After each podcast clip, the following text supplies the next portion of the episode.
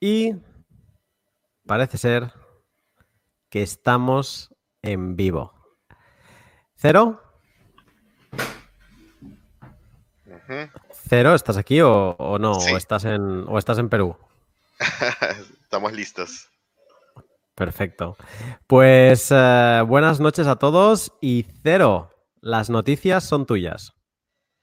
Muy buenas a todos. Bienvenidos al decimoctavo podcast de Bitcoin 2140, junto a Lunatic, Arcad e Immortal. Hoy nos visita Alberto, con quien estaremos hablando sobre nodos, sus tutoriales y perspectivas sobre Bitcoin. Además, invitamos a la comunidad a que visite coinhq.tv, la nueva plataforma de streaming cripto 24/7. Es nuestra nueva casa. Visiten coinhq.tv para, para enterarse de las novedades, nuevos programas, próximos lanzamientos y más contenido. Bueno, sin más que agregar, comenzamos. Noticias. El Foro Económico Mundial publica un kit de herramientas y recomendaciones para que los bancos centrales puedan crear sus propias divisas digitales. El kit fue publicado el día de ayer y básicamente establece políticas y escenarios en los cuales podría utilizarse una divisa digital. Establecen pros y contras y de su uso, como por ejemplo la velocidad de las transacciones internacionales y la trazabilidad. En los contras colocan que quienes podrán verse perjudicados podrían ser los bancos comerciales, ya que el uso de una divisa digital implicaría la eliminación de muchos de los servicios bancarios. Además, hacen hincapié en los nuevos retos sobre seguridad informática que tendrían que asumir los bancos centrales. Finalmente, el Banco de Pagos Internacionales, BIS, reveló que solo el 10% de los bancos centrales del mundo tienen planeado emitir una moneda digital a corto plazo. Este porcentaje, de este porcentaje, la mayoría de los países son economías emergentes y sus principales motivaciones son la eficiencia de los pagos, la seguridad e inclusión financiera, mientras que del lado de las economías avanzadas, la principal motivación serían los pagos transfronterizos.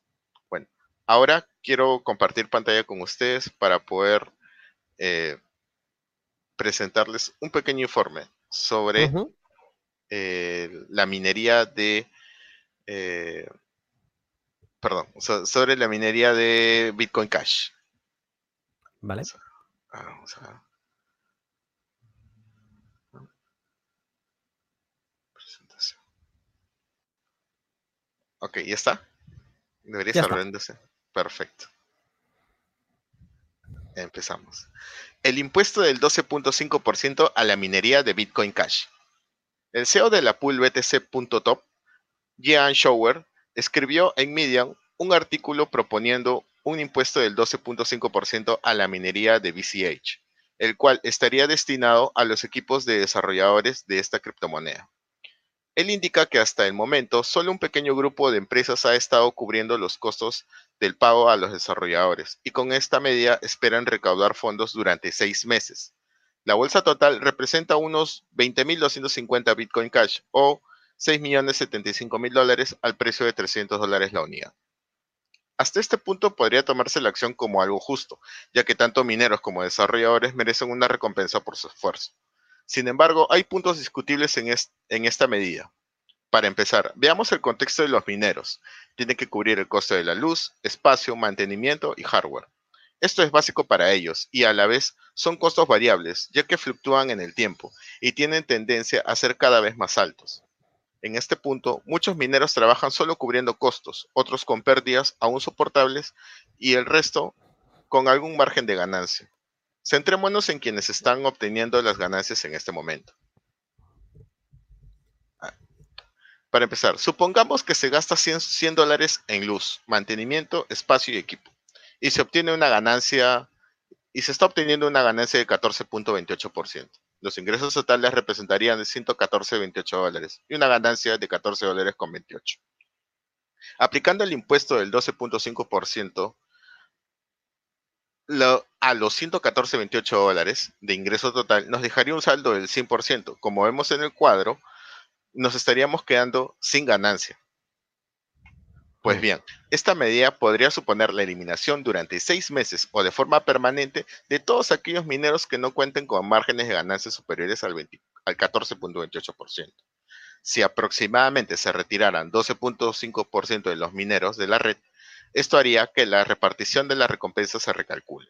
Por ejemplo, si, si la recompensa es 100 tokens y se reparte entre 100 personas, sería un token por persona. Con la reducción de los participantes sería 100 tokens entre 87.5 personas. Esto equivale a 1.14 tokens por persona.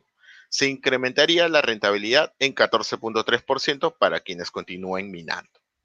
De acuerdo a lo informado, si algún minero no quisiera pagar el pago de impuesto, todos aquellos bloques que mine quedarían huérfanos, es decir, no recibirían recompensa. Los impulsores de esta medida son btc.top, Ampool, btc.com, vía BTC y bitcoin.com. Ellos crearán una corporación en Hong Kong que será quien administre los fondos y pague a los equipos desarrolladores.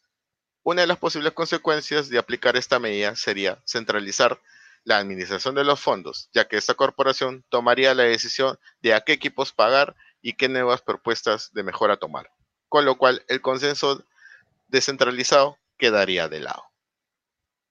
Bueno chicos, estas son las dos noticias que quería presentarles esta semana.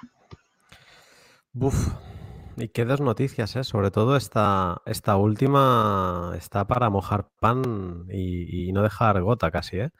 Em, me ha parecido esta corporación que quieren organizar todos estos pools, donde está pues eh, Roger Ver, está también Bitmain. Eh, me da. me recuerda mucho a lo que pasó en Nueva York con Bitcoin, ¿no? En, en el SegWit 2X.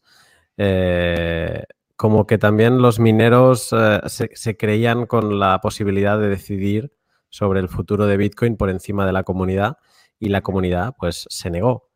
Y me da la sensación, bueno, cuando no hay comunidad fuerte, como es el caso de Bitcoin Cash, que obviamente hay gente que hace mucho ruido por Twitter, pero no hay comunidad, pues vamos a ver cómo nadie se va a oponer a esto, o aunque se opongan, no van a tener la fuerza de, de oponerse. Y, y como bien decías, Cero, esto es, un, esto es una centralización, pero exagerada, y esto es la demostración de que en Bitcoin Cash mm, pues ah, tiene la misma descentralización que EOS, que es básicamente ninguna.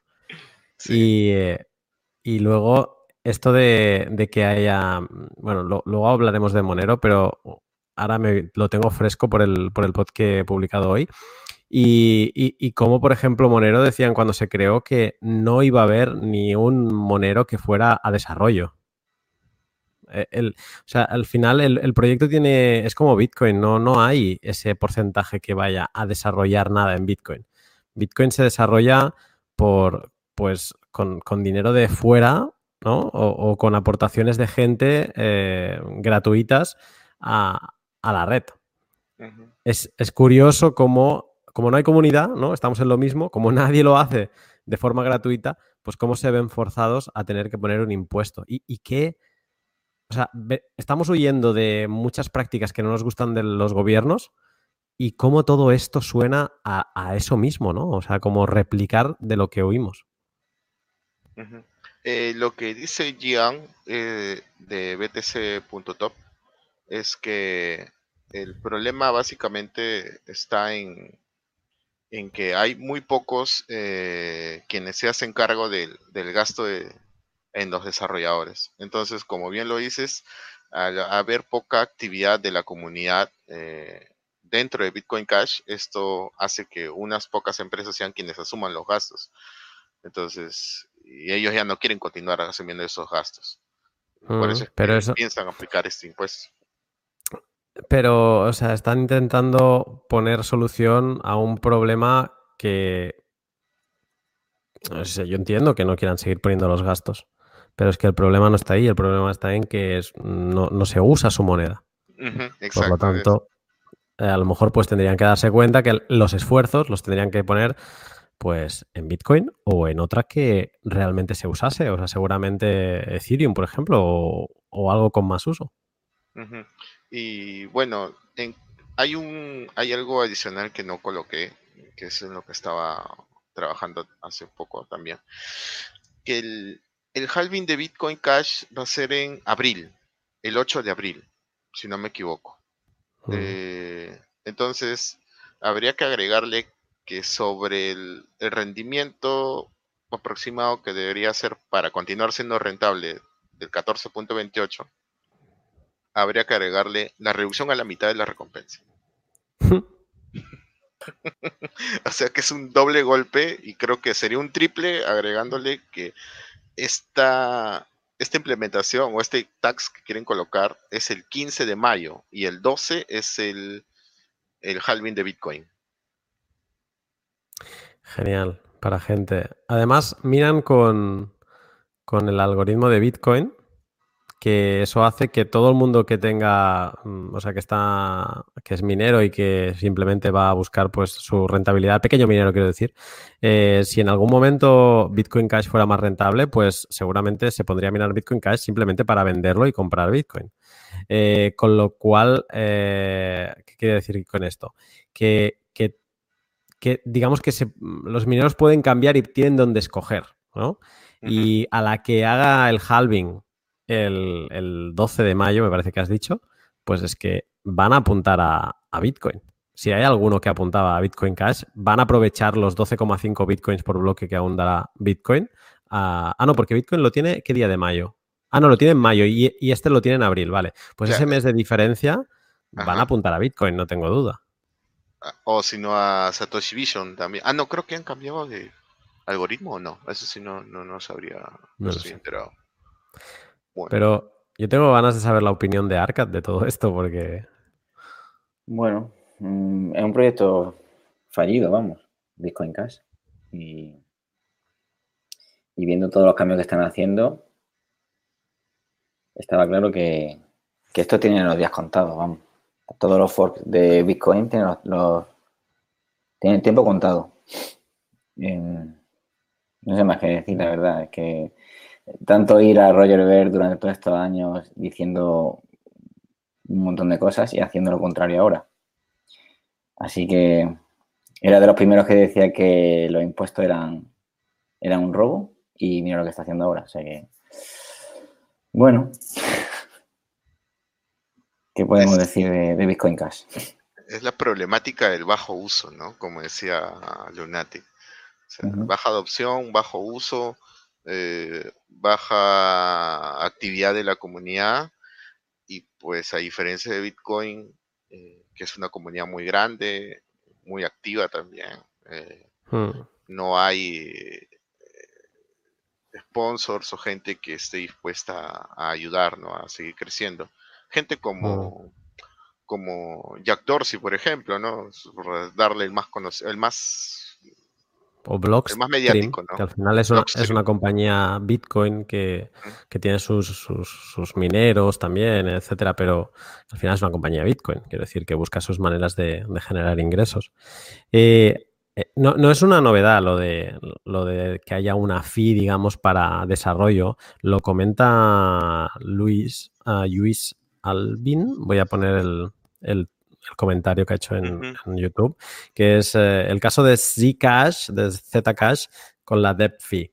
Mm, me suena algo, pero puedo meter la pata porque no tengo ni idea. Creo que en Ethereum hay algo también, o al menos se estuvo hablando últimamente de algo parecido. Mm. Y, sí, que es que, es, eh, que, puede ser una práctica que, se vea en otras, en otras, vamos a llamar, blockchain.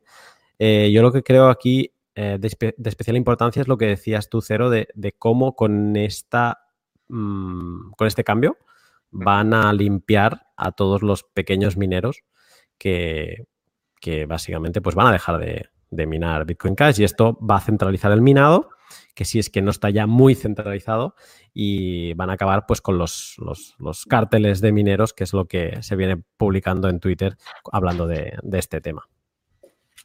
Sí, porque estos estas empresas, bueno, son cinco empresas las que están proponiendo, los cinco pools, eh, representan el 35% del, del, hash rate, el hash power eh, eh, de la red. Entonces, y el 65% restante son pools o mineros no, no, no identificados. Entonces, eh, eh, lo que decía Jameson Loop era que el 35% está tratando de dejar huérfano al 65%. Entonces, si en este caso llegara a ocurrir, eh, le estarían dando poder a estas empresas. Mm. Bueno, seguiremos eh, viendo. Yo soy de los que piensa que si esto no se llamase Bitcoin, casi se llamara mm, pues no sé, eh, Roger Ver Cash, no estaría en el top 10 ni de cerca y la importancia del marketing de, la palabra Bitcoin. O sea, y con Satoshi Vision pasa lo mismo, con Bitcoin Gold pasa lo mismo, incluso con shitcoins ya mayores como Bitcoin Diamond y, otras que, que, hay más abajo. O sea, no tendrían ni la mitad de market cap si no tuvieran la palabra Bitcoin en el, en el nombre. Mm. Pero bueno, mm, ¿sí? Recordemos que Bitcoin Cash mm, se defendió como el verdadero Bitcoin en el 2017 y, gente como Gavin Anderson. O sea que mira cómo, va la cosa. Sí, lo de Gavin Anderson daría para un pot, ¿eh? es, el cambio, ¿no? Que el mismo cambio que dio Roger Ver, ¿no? Del, del Jesus, el Crypto Jesus al villano. Yo tengo, yo tengo una teoría con Gabrin, ahí con Gavin, eh, y es que no es villano, eh, simplemente está apartando el foco de Satoshi. Eh, me da la sensación no me creo que una persona que fue el, que continuó Bitcoin después de, Satoshi, que, Satoshi le dio el testigo de mm, sigue tú, ¿no? Y le dio las llaves para, para poder actualizar el, GitHub, diría. Eh, no me creo que, diga públicamente he visto las eh, llaves privadas de Craig Wright y él es el y él es Satoshi. No me lo puedo creer. Súper raro. Entonces, me da la sensación, por veces he, pensado que todo es un papel para que, no se mire al verdadero Satoshi. Además, estuvo con el FBI. Una, de las causas por qué Satoshi no, ya no apareció más. Exacto, lo llamaron a, a bueno, a, conversar, vamos a decir. y, y entonces es cuando Monero, ay, cuando Monero, digo, estaba leyendo los comentarios, cuando Satoshi eh, decidió desaparecer. Hizo un Monero. y, bueno, algo que decir sobre Peter Schiff. Peter Schiff y su desaparición de, de, sus Bitcoin, de haber perdido la password de sus Bitcoin. Es, este hombre es un troll de Bitcoiners todo lo hace para provocar. Y lo peor de todo es que le dan coba. Sin más, o sea, tiene una empresa y este hombre eh, es el mejor marketing que puede tener para su empresa. Es, está constantemente eh, teniendo publicidad gratis. Sí, y finalmente resultó que no eh, la wallet no se había corrompido, sino que él se había olvidado de su clave y que estaba intentando ingresar con su PIN de blockchain, de la wallet de blockchain y que no creó su passphrase y que fue descuidado cuando Eric Borges le creó el, le configuró en la wallet, así que un descuido total por todos lados. Le llegaron a donar, creo que casi un cuarto de Bitcoin, ¿eh? La comunidad de Bitcoin. Bitcoiner le donó casi un cuarto. Fijaros hasta dónde van las cabezas. Sí, ah acá le damos mejor uso. que, se, lo envíen a cero. sí, bueno, ni hablar de eso. Por el chat me está diciendo eh, Alberto, que ya está con nosotros por aquí, que lo de, lo de Peter es para, para asustar a la gente, que no confíen en Bitcoin. Y realmente coincido con él, porque eh, con tanto hate que tiene, yo creo que el tema de, de la contraseña, que se le ha olvidado y tal, obviamente no es verdad, no creo que... pero creo que mayormente sí, que lo ha hecho para asustar a la gente, como que Bitcoin no es tan seguro, que si se te olvida la contraseña eh, pierden los Bitcoin y demás, y yo creo que ha sido más para meter miedo a la gente de que Bitcoin no es seguro a otra cosa. Mm. No, y al final está muy bien esto que dices del miedo. Este miedo lleva a la gente a invertir en oro porque es lo de siempre. Lo tengo, lo veo, lo toco, no lo puedo, no le puedo perder la contraseña. Eh, versus Bitcoin, que mm, no es lo que conozco, no es lo que conoce la gente y es más fácil, pues, ahuyentar a la gente con el miedo. Es, la, vamos, la teoría del miedo. Algunos estaban hablando de que no había que burlarse de de Peter Schiff porque algún día todos llegaremos a ser viejos y nos olvidaremos de, de los passwords que tenemos. Qué bueno, pues, pero... Ahora podríamos decir esto que se pone, que se ha puesto de moda ahora de a todos los eh, baby boomers, decirle lo de ok boomer y ok boomer, relax. Eh, perfecto. Pues eh, no sé si queréis comentar algo de la primera noticia que habías dicho cero. Si no, pasaremos a la sección de Arcad. Bueno, si alguien quiere hacer un comentario adicional sobre las criptomonedas soberanas. Bueno, ya hemos hablado, ¿no? Esto, esta semana última. La verdad que eh, para ellos es perfecto porque es control total control. Sí, es. vamos a, asistir a una pequeña guerra entre el dinero centralizado y el descentralizado. El control versus la resistencia al final. Vamos, estamos llegando a Star Wars a pasos agigantados. Veremos. Perfecto. sería todo, ¿no? Estaría todo, sí. Dejamos aquí la, parte de las noticias esta semana y, eh, saltamos a, la parte de, pues, de, privacidad, de los consejos de, de, Arcad. Esta semana, ¿qué nos traes, Arcad? Pues nada, como, bien sabéis, eh, a mí me gustan mucho los procedimientos y la acción. Y, bueno, y escuchando que ibas a lanzar el, el pod sobre Monero y sobre los swaps, pues me propuse hacer uno en la práctica y bueno, probé, probé unos cuantos. Y para alguien que aterrice y básicamente no sepa absolutamente de qué narices es un Monero Swap, ¿qué, qué, de qué se trata? O sea, ¿qué buscamos hacer con un Monero Swap? Monero Swap eh, consiste en, bueno, en pasar de Bitcoin a Monero y luego de Monero a Bitcoin eh, con la intención de eh, anonimizar los, los Bitcoin que teníamos previamente porque ya sabemos que Monero pues es totalmente privado. Eh, cuando haces una transacción, los Explorer no aparecen ni cantidades y, no aparece la, digamos que no aparece la, transacción en, sí y no se puede trazar. Entonces, eh, ¿para qué podría ser útil? Bueno, hemos estado viendo muchas veces que eh, tras los coin joins, sea en Wasabi o, o sea en Whirlpool, digamos que hay una serie de pool y muchas veces pues tú, el ucho que vas a introducir en la pool es mayor que el, que el pool de la mezcla. Entonces hay una parte de ese ucho que te, que te queda sin mezclar. Y cuando has hecho varios coin join, te pueden quedar varios uchos que no suelen ser muy grandes, que a lo mejor pueden ser eh, un millón de satoshi o 500 mil satoshi o 300 mil satoshi y diferentes uchos. Y mucha gente coge y los mezcla entre, entre los que le quedan y lo, y lo consolida en uno y eso para privacidad es fatal, porque quizá esté mezclando uchos con KIC con, con uchos que no tienen KIC y se monta de Dios.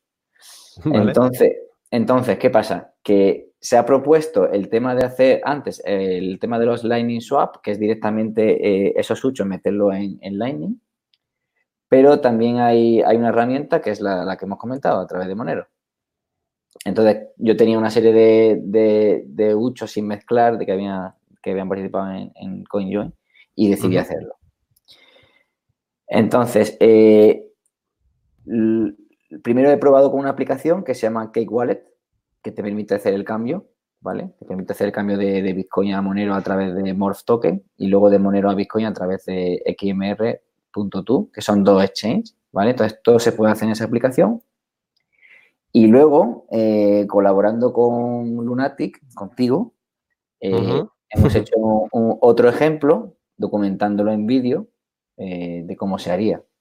¿vale? Hemos eh, haciendo también un artículo que uniré con el vídeo y de cómo va el proceso.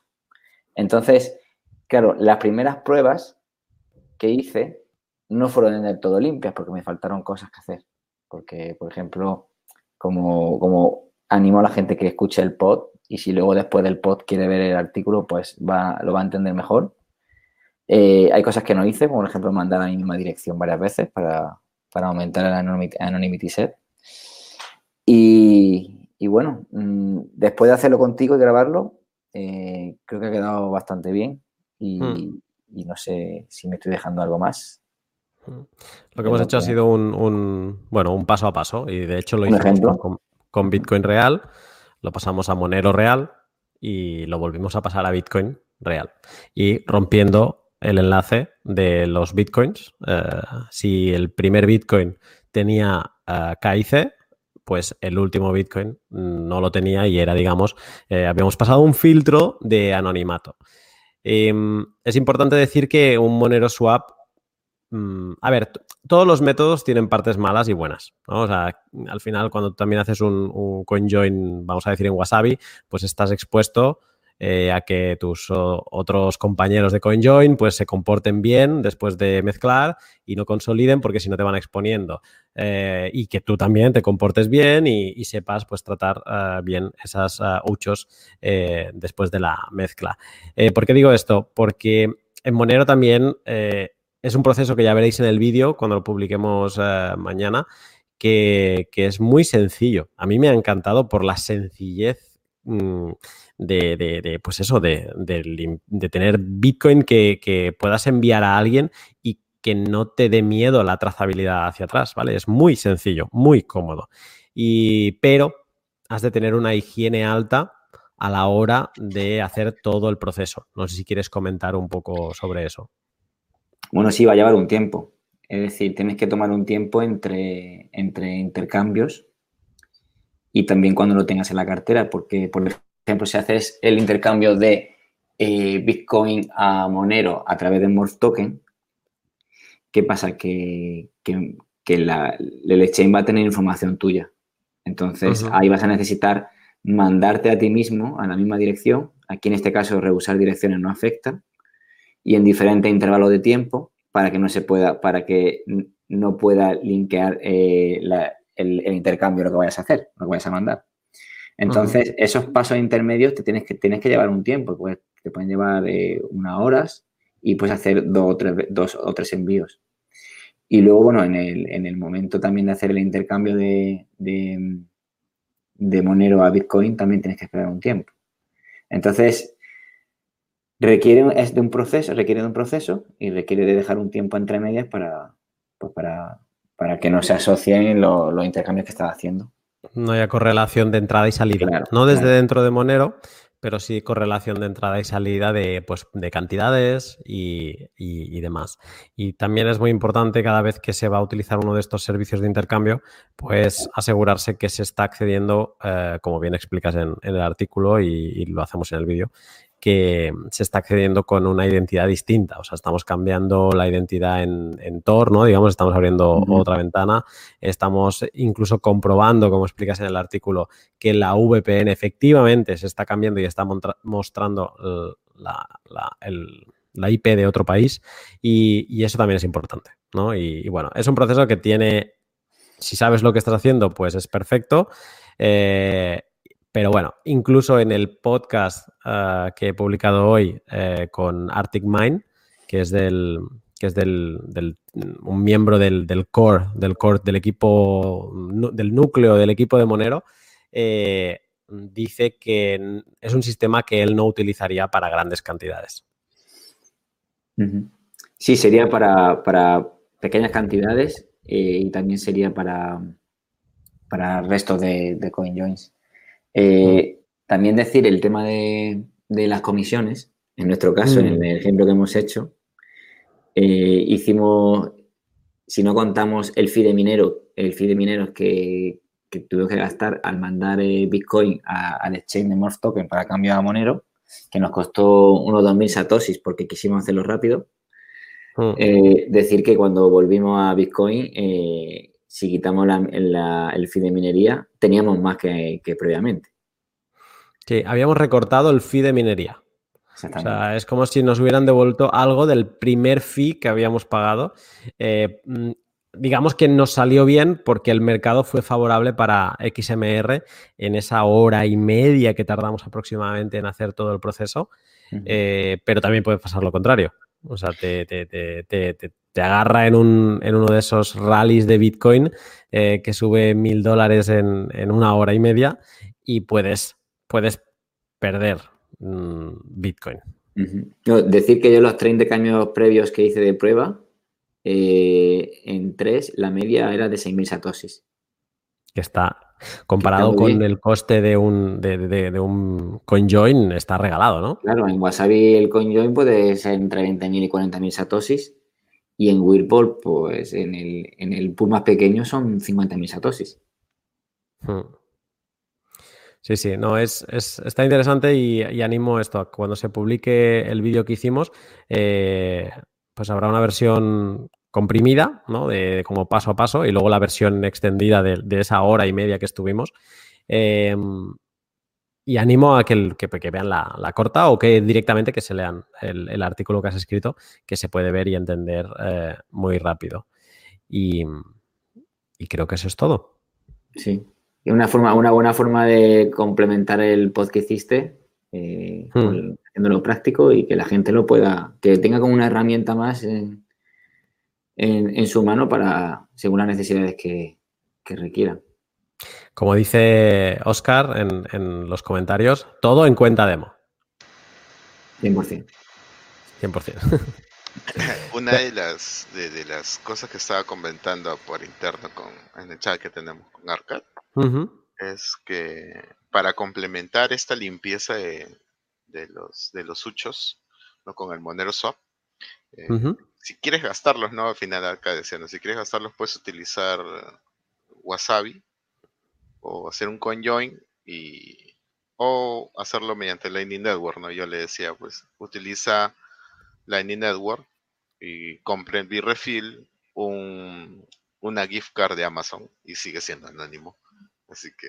Sí, se puede hacer varias cosas. Se puede meter directamente en Lightning a través de Lightning Swaps o incluso los diferentes uchos los puedes poner en, Samurai y si el envío que vas a hacer es más grande que, que, que uno de los uchos y, requiere más de uno, puedes utilizar las herramientas de Stonewall X2 y la de Stowaway, que es de, esas son, necesitas colaboración con otra, con otro usuario de, Samurai, que lo que te hace es como un mini coin join en el envío. Y para cerrar algo así pequeñito que leí a última hora, es que Max Hillebrand está, ha propuesto una, un, un nuevo sistema de, de conjoin que es más anónimo. ¿no? Él hablaba sobre wormhole, que es algo así como agujero de gusano. Eh, este permite procesar transacciones sin que ninguna de las partes sepa los datos de la otra, ¿no? Es lo que estaban hablando. Y que eh, a diferencia del conjoin, esta herramienta no deja registros en la red. Y que para hacerla ambos tienen que estar conectados a Internet en el momento que, ocurre, ¿no? Que ocurre esa transacción. Mm. Que, que Wasabi, que Samurai y todo eso. Mm. hablaba con Lucas de Wasabi el otro día. Eh, de todas estas. Ahora, está viendo como un boom de propuestas de mejora de CoinJoins, ¿ok? Está el, wormhole que acabas de mencionar ahora, hay eh, Knapsack y creo que se llama así, y Sneaker. Eh, todas son propuestas de mejora, incluso para hacer coin joins eh, con, con, uchos de diferentes cantidades y, que aún así se mantenga el anonimato. Y es muy divertido y esto está abierto a todo el mundo, pero creo que los últimos lunes se estaban reuniendo a las sobre esta hora, a las nueve, nueve y media, eh, en un Google Hangouts y eh, alguien estaba presentando pues por ejemplo, Sneaker o el siguiente lunes se presentaba Knapsack y estaba mm, No Para, estaba Max Hindlebrand, estaba Lucas, estaba Adam Gibson de Joint Market y estaban como todos los tótems.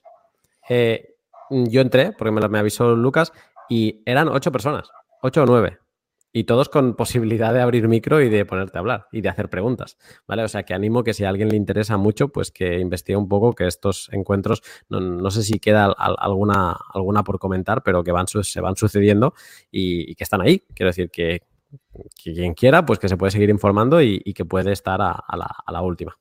Sí, ahora, mismo estamos, el, según, según yo, vamos, estamos en la prehistoria de, todo esto, de todo, lo que Johnny, estamos en el inicio. O sea que lo que queda por venir y ver es ni lo imaginamos. Mm. Eh, sin duda, y, nos olvidamos que con Schnorr todo esto puede pegar una vuelta.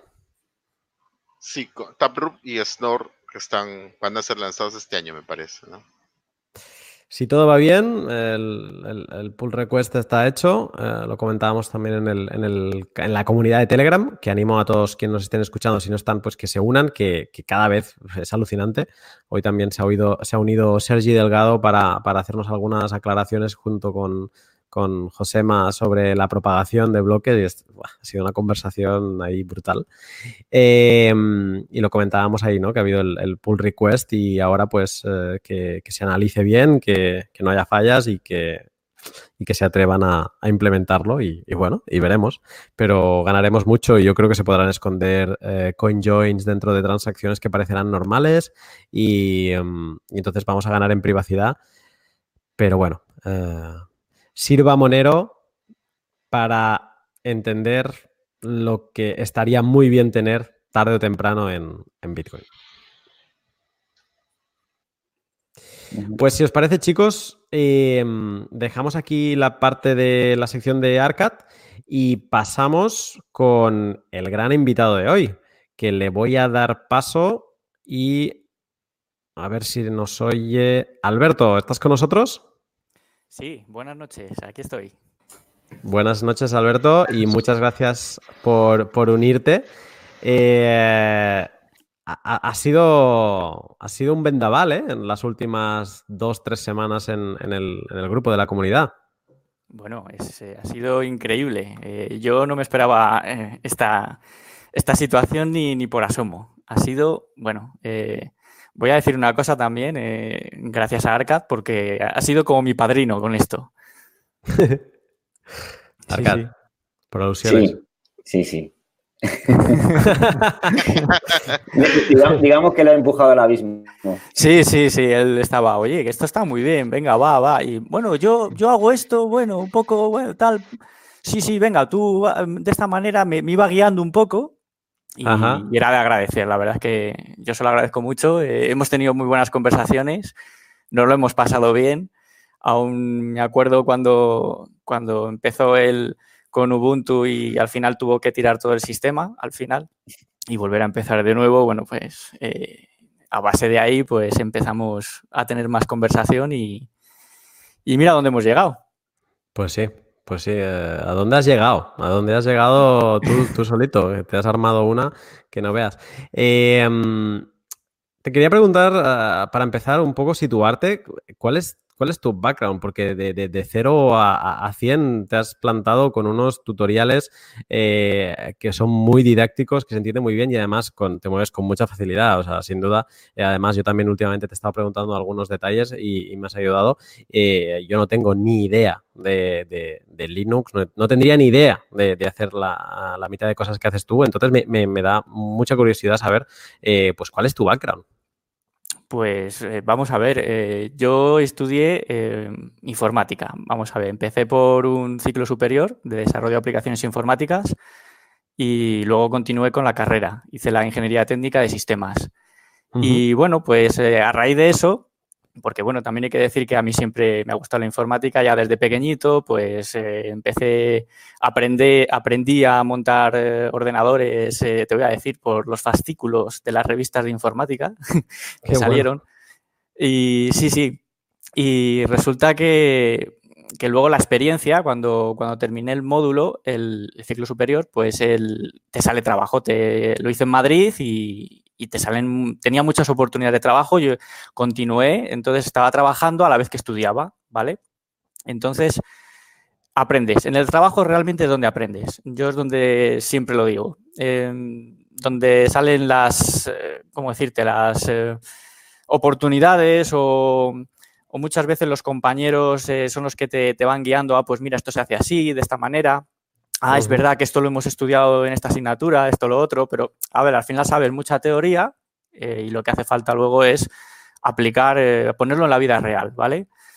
Eh, realmente donde, donde, se coge mucho movimiento es en, los ciclos superiores. Allí se, experimenta más, ¿vale? Te, dedican más a, la vida real. Lo, en la universidad luego pues es mm, todo más teórico, se profundiza mucho más, pero claro, eh, o te metes ya en sectores más específicos o realmente no lo explotas, ¿sabes?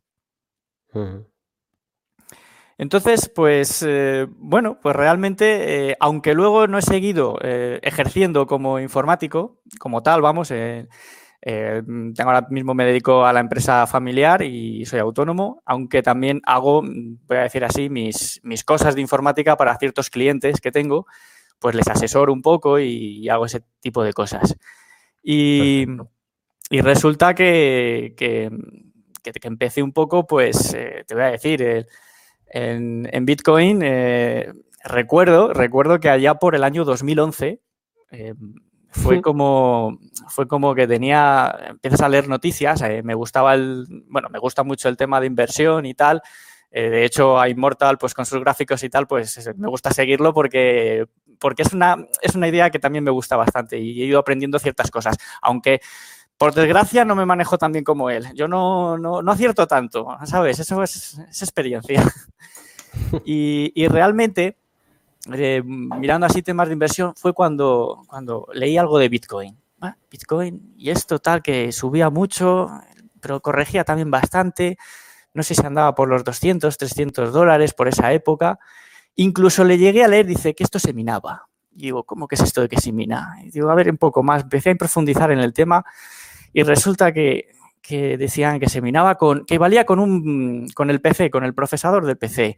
Y que bueno, que, pero que ya el procesador del PC se que iba quedando justo, que ya no daba para tanto y que hacía falta tarjetas gráficas.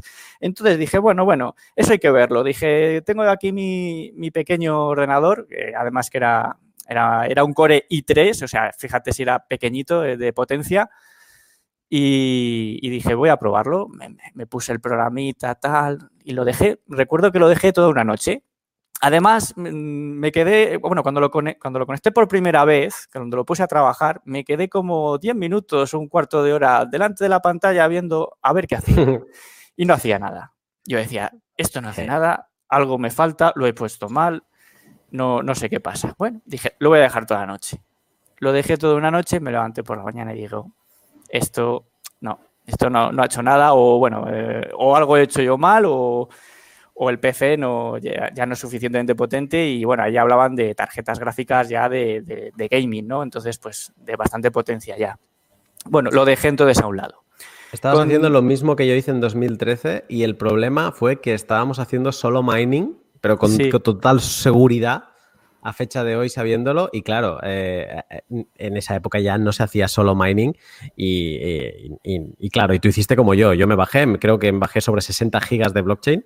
Y una noche no me funcionó dije, a la mierda. Claro, sí, sí, esa, es la sensación. Claro, claro. Entonces, pues lo dejas bueno, pues algo que has leído que, que, no ves que no ha funcionado, tampoco investigas más y quedó en el olvido. Pero luego más tarde, en el 2013, resulta que vuelves a leer noticias de que ha llegado a mil dólares. Joder, mil dólares. Pero dices, ¿pero y esto? Y, al poco, no sé si al poco tiempo, pues, y se que desploma, que debió tener la caída brutal, ¿no? Eh, volvió a quedar por, no sé si 200 y pico, 300, tuvo una caída gorda y tal. Y ya fue cuando dije, bueno, bueno, esto es una burbuja, aquí nos, nos quieren engañar como a chinos. Y digo, aquí no me meto yo ni de coña, vamos. Eh, pasó el tiempo, pasa el tiempo, llega a 2017 y allá por marzo empiezas a oír de que había superado ya los mil, los mil dólares, que creo que por marzo ya fue cuando escuché que se había puesto a la par que el, que el, oro, incluso que lo había superado luego, poco a poco, lo, lo había ido superando. Y ya en abril, mayo, dije, esto me tengo que enterar mejor. Esto, esto vamos a ver, si llegó a mil y luego cayó fuerte, pero ha tirado para adelante esto de burbuja mm, temporal. Y dije, esto, esto tiene, tiene, que tener, tiene que tener chicha. Entonces empecé, empecé ya a meterme y, como no, en temas de minería. Me, con, un, con un amiguete, además que fue, fue muy bueno porque con un amiguete y tal que tiene, tiene una nave con placas solares y tal y pues digamos que, que estaba un poco eh, con eso de que tienes, tienes de sobra, hay ciertas horas que tienes de sobra energía y esas cosas me contaba, yo, ni idea de esas cosas, ¿sabes? Eh, entonces, eh, comenté con él estos temas digo, pues anda, que si nos diera por hacer un, un rig o algo así para empezar y poner unas tarjetas gráficas y tal, ah, pues sí, ah, pues venga, tal. Que empezó la cosa como una tontería, que entras en Amazon, busqué así un poco y no me arriesgué mucho. Dije, a ver, de segunda mano de estos reacondicionados, a ver, AMD RX480, eh, que hay un par de ellas, pues trae para casa un par de ellas. Las empezamos a montar eh, en un simple PC, porque además era un PC que permitía ponerle dos tarjetas gráficas. Y empezamos a investigar un poco, que si el Claymore, que si tal, lo configuramos y, y, nos salió bien. Vimos que eso, eso empezaba a generar, ¿no? Y de ahí empezamos un poco más adelante. Al final también cogimos seis tarjetas más y al final nos hicimos un, rig de estos, pero hecho a madera, a mano, ¿sabes? muy, todo muy rústico. Tengo alguna foto por ahí todavía de aquel entonces. Has de compartirlas. En Telegram las has de pasar. Sí, sí, sí, pues sí la voy a... vale. Y nada, eh, así fue un poco todo. Eh, luego, eh, ah, una cosa también muy graciosa o muy triste, depende cómo lo quieras ver, es cuando llegó el, el, hard fork de, Bitcoin con Bitcoin Cash. Bitcoin Cash. Bueno, pues yo por esas fechas, por este mm, julio, por julio yo creo que hice la primera compra. La primera compra que evidentemente fue con tarjeta de crédito, mis 100 euros de Bitcoin, eh, con tarjeta de crédito. Ahí bien, para que me tengan bien registrado. Y, resulta que luego más adelante, eh, pues eh, tuve experiencia con, quise crearme cuenta en Coinbase. Y mm, sí, creas la cuenta, pero tuve muy mala experiencia. Muy mala experiencia porque eh, yo tengo, bueno, mejor dicho, tenía una cuenta en dólares, que era con, la que movía cierto dinero, y quise, me puse en contacto con ellos para decir, a ver, yo no quiero mover euros, yo quiero mover dólares, quiero hacer una transferencia de dólares. No me quedaba más narices que hacer una transferencia de estas que llaman Switch, ¿no? Algún, creo que tiene ese nombre. Sí, y resulta que hice una pequeña prueba y la pequeña prueba es de decir, bueno, voy a mandar 10 dólares porque quiero saber cuánto me van a crujir de comisión, ¿no? Que no ni me informaban ni nada, ¿sabes? Entonces eh, lo, lo mandé. Me crujieron de comisiones 115 dólares 115 dólares que he dicho, o sea, daba lo mismo que mandases, 10 dólares que 10 mil dólares, ¿vale? Eh, eso es como tienen el fijo, 110, 115 dólares. Pero dije, ni por asomo. Y dije, además, mm, realmente no llegaron a Coinbase y estuve en contacto con ellos, no hubo manera. Bueno, eh, para no enrollarme más, al final me decanté por otro exchange que es Kraken. Y en Kraken, la verdad es que sin problema, allí muy bien. Y allí hice una pequeña compra. Bueno, llegó la fecha del hard y empiezas a leer estaba llegando la fecha del hard y empiezas a leer noticias de cuidado con el hard que puedes perder que los bitcoin que no sé qué qué tal y dije yo ostras quieto quieto parado que digo a ver si para cuatro cositas que tengo aquí y la, encima la voy a liar y las, lo cambié a euros. O sea justo yo creo que no sé si fue incluso horas antes lo cambié a euros claro cuando pasa el hard y tal, y, te quedas luego con la cara de bobo de decir, a ver, o sea, que hubiera tenido los bitcoins, si lo hubiera mantenido, hubiera tenido los bitcoins más los bitcoin cash. Y te quedas con esa cara de decir, mm, vaya, eh, ha hecho la buena jugada. Por eso cuando veo la noticia de lo de Peter, que si pierde los bitcoin y tal, digo, es que esto es la gente, este tipo de gente lo que hace es asustar al, a la gran mayoría que no sabe y que a lo mejor ve noticias de bitcoin y, y pasa lo que pasa. Eh, tiran para atrás, tiran para atrás y, lo que te digo, nos mm. engañan. Y, bueno. Y de ahí, a, montar, a montar nodos, ¿no? Y, toda, la, toda la que has armado. Inmortal, tú no sé si querías preguntar algo de esto. Sí, eh, pues eh, viendo sobre lo que está hablando y demás, a mí me gustaría saber cuál es, o sea, si yo quisiera montar un, nodo de cero, ¿no? ¿Qué, requerimientos tendría que tener el hardware? Pues a ver, es, esto es una consulta que incluso me han hecho bastante por Telegram, por privado, y, la verdad es que la gente, mm, bueno, tiene equipos muy variopintos. No hace falta gran máquina. Eh, un procesador bastante viejo, puedo decir a lo mejor de 5 o 6 años, es perfectamente válido. Lo que sí es bastante necesario es tener un mínimo de memoria RAM. Y te digo, la memoria RAM es mm, relativamente importante dependiendo del sistema operativo que vayas a usar. Por ejemplo, si utilizas un Windows, si pudieras tener Windows 10, pues te voy a decir mínimo 4 gigas para que te funcione más o menos suelto.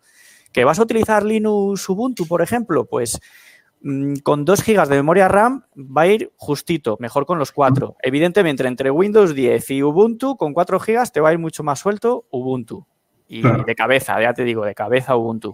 Pero es que incluso eh, yo he estado descubriendo ahora, con esto de los nodos, que la versión esta de Linux Raspbian, esta que, tienen diseñada para la Raspberry Pi, pues es una maravilla, es muy liviana, pero es una máquina que solo con un giga de memoria RAM y bueno, el procesador, pues te podría decir que incluso podés tener un ordenador del año La Polka que te puede funcionar.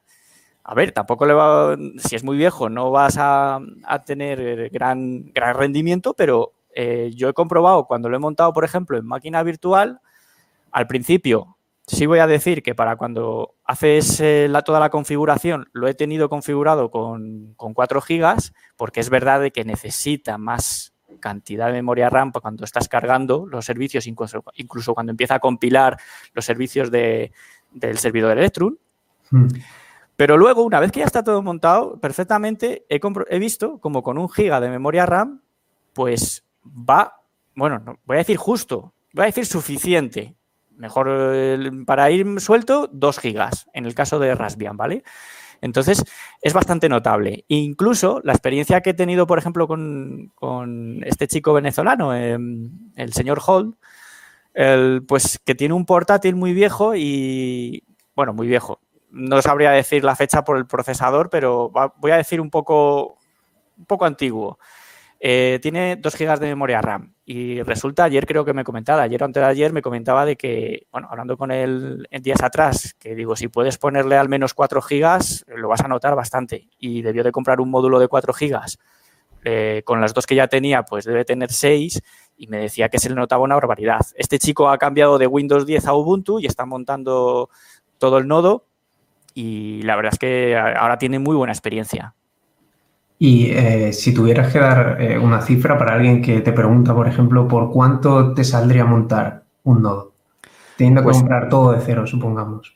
Pues mira, si tienes que comprar un para montar un nodo, eh, yo creo que la mejor solución es las Raspberry Pi.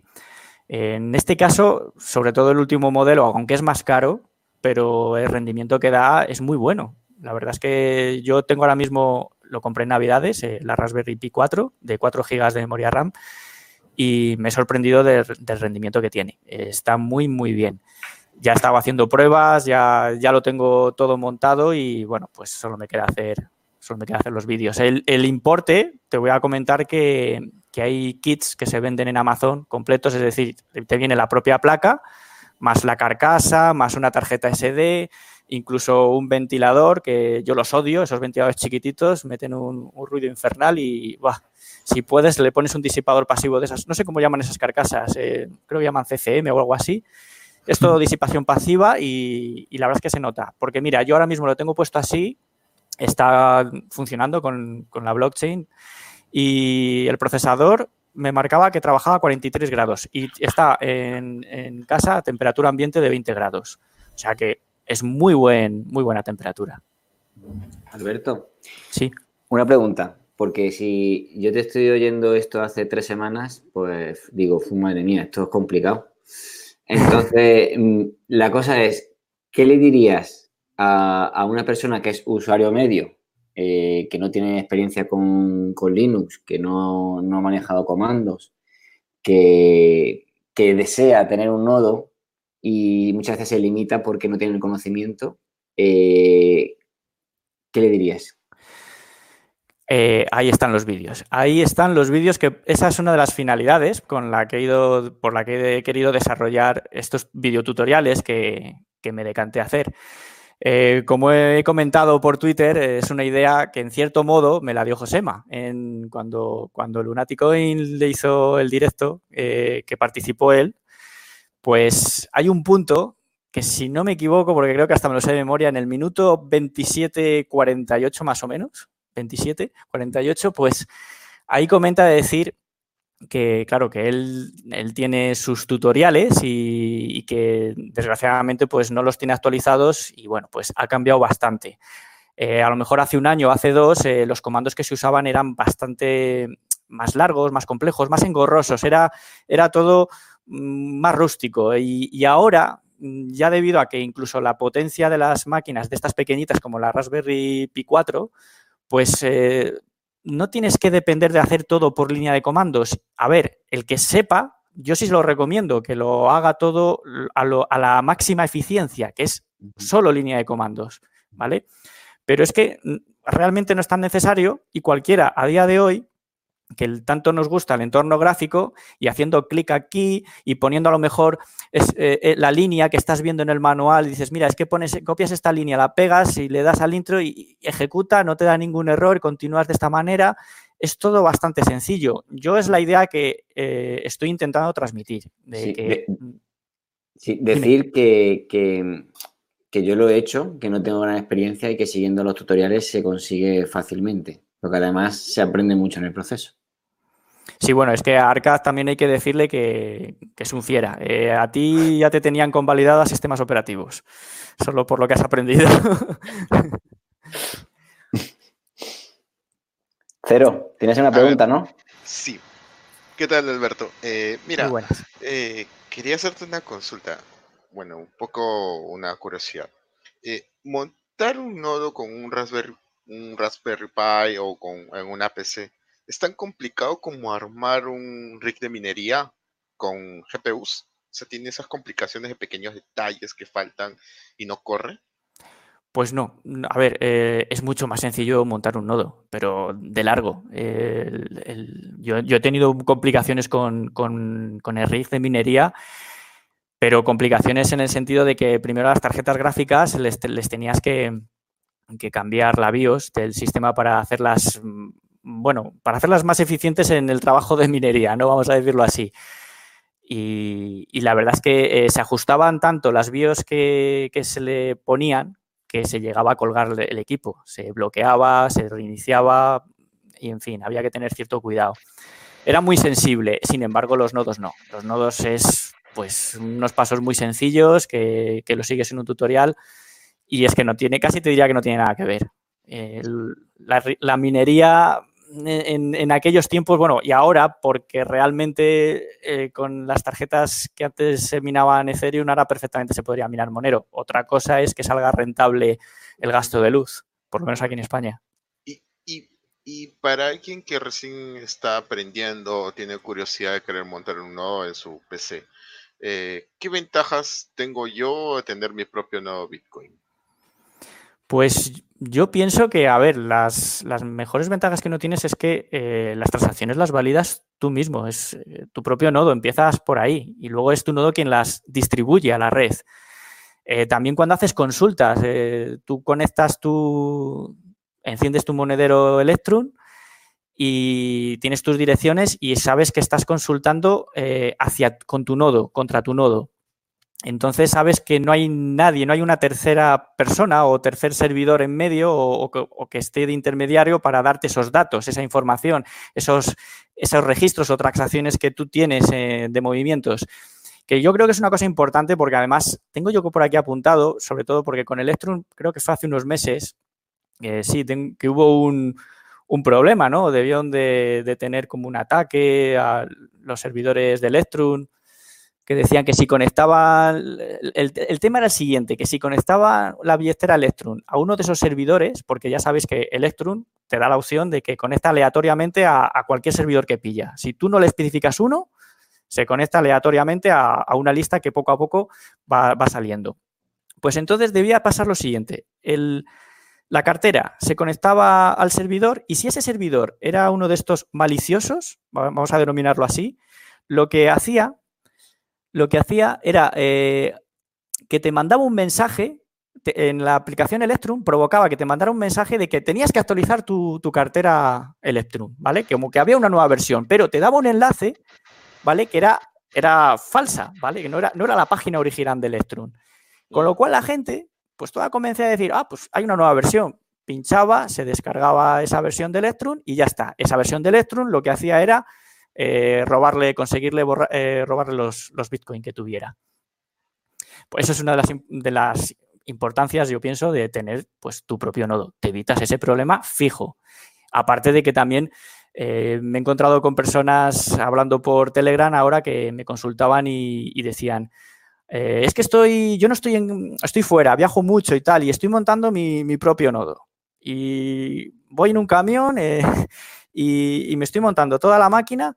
Y, claro, le decía, pero si es que no es tan, no lo tienes por qué llevar contigo mismo a todos los lados. Lo que tienes que hacer es lo más conveniente, claro. Lo más conveniente es tener tu nodo en un sitio bien, normalmente seguro, lo, mejor que puedas tener seguro, como puede ser pues tu casa, ¿no? Tampoco tiene que ser ningún sitio especial. Y tú luego remotamente, utilizando los servicios de Tor, eh, te puedes conectar a, tu nodo.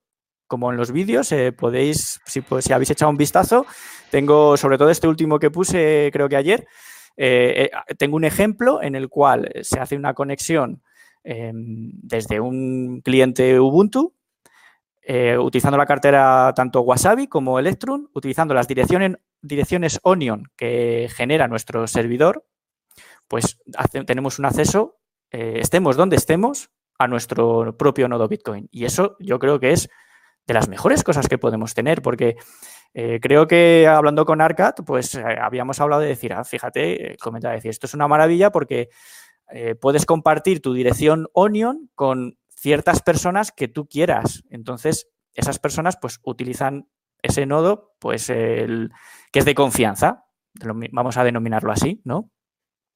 yo, quiero enlazar con eso que estaba diciendo, porque voy a hacer una pregunta tipo para paranoicos. Y eh, ¿cuál sería el setup eh, para ti eh, más privado y limpio? el setup para, de nodos para utilizar tu cartera de la forma más, más limpia y privada. Pues esto, esto te diría que mm, tú me lo has dejado caer así en alguna ocasión de decir, mira, tenerla, tener un, Linux Tails, que es, eh, que es de estos que una distribución Linux eh, enfocada a la privacidad total y, y, vamos, que lo llevas en un bolsillo en, un, en una memoria USB y lo conectas a cualquier equipo arrancas con, esa distribución de Linux, puedes utilizar Electron, te viene de serie, que eso es una maravilla. Y si no, también puedes instalar la Wasabi, que es hacer mm, dos pasos y te voy a decir tres, mm, porque debes de hacer la comprobación de firmas. Y una vez que lo tienes instalado, pones, eh, lo configuras con las direcciones Onion de tu servidor y puedes acceder directamente a él. Si a eso le añades a que tienes una hardware wallet, ¡buah! completas el, círculo. Entonces sería, sería el sistema Tails eh, utilizando tu nodo a través esa de forma remota. Sí. con tu hardware wallet. Además, te voy a puntualizar que además eh, Tails siempre eh, todas sus conexiones van a través de Tor. O sea que es, es que es justo, es justo. Es decir, creo que incluso cuando hemos intentado hacer pruebas de hacer una conexión con, con teniendo el nodo en la misma máquina de Tails, eh, no vale hacer una conexión de tipo red normal, porque incluso viene preconfigurado de tal manera Tails que tiene un pedazo de cortafuegos que vamos, que es que, es que está todo cerrado, que no, que ahí no pasa ni siquiera en localhost las, las comunicaciones. Casi te diría eso. Está todo para que funcione bajo Tor. Es la, es la gran, el gran firewall chino, eh, pero en, dentro de un USB. Sí, sí, sí. Pues ah, yo, para, cerrar ah, te quería preguntar que, bueno, después de este gran trabajazo que te has pegado, que además produces a una velocidad, déjame decirte, de vértigo, eh, de, decir que estabas trabajando en algo a cuando lo publicaste pasó nada, o sea, eres, produces sí, la pero, hostia.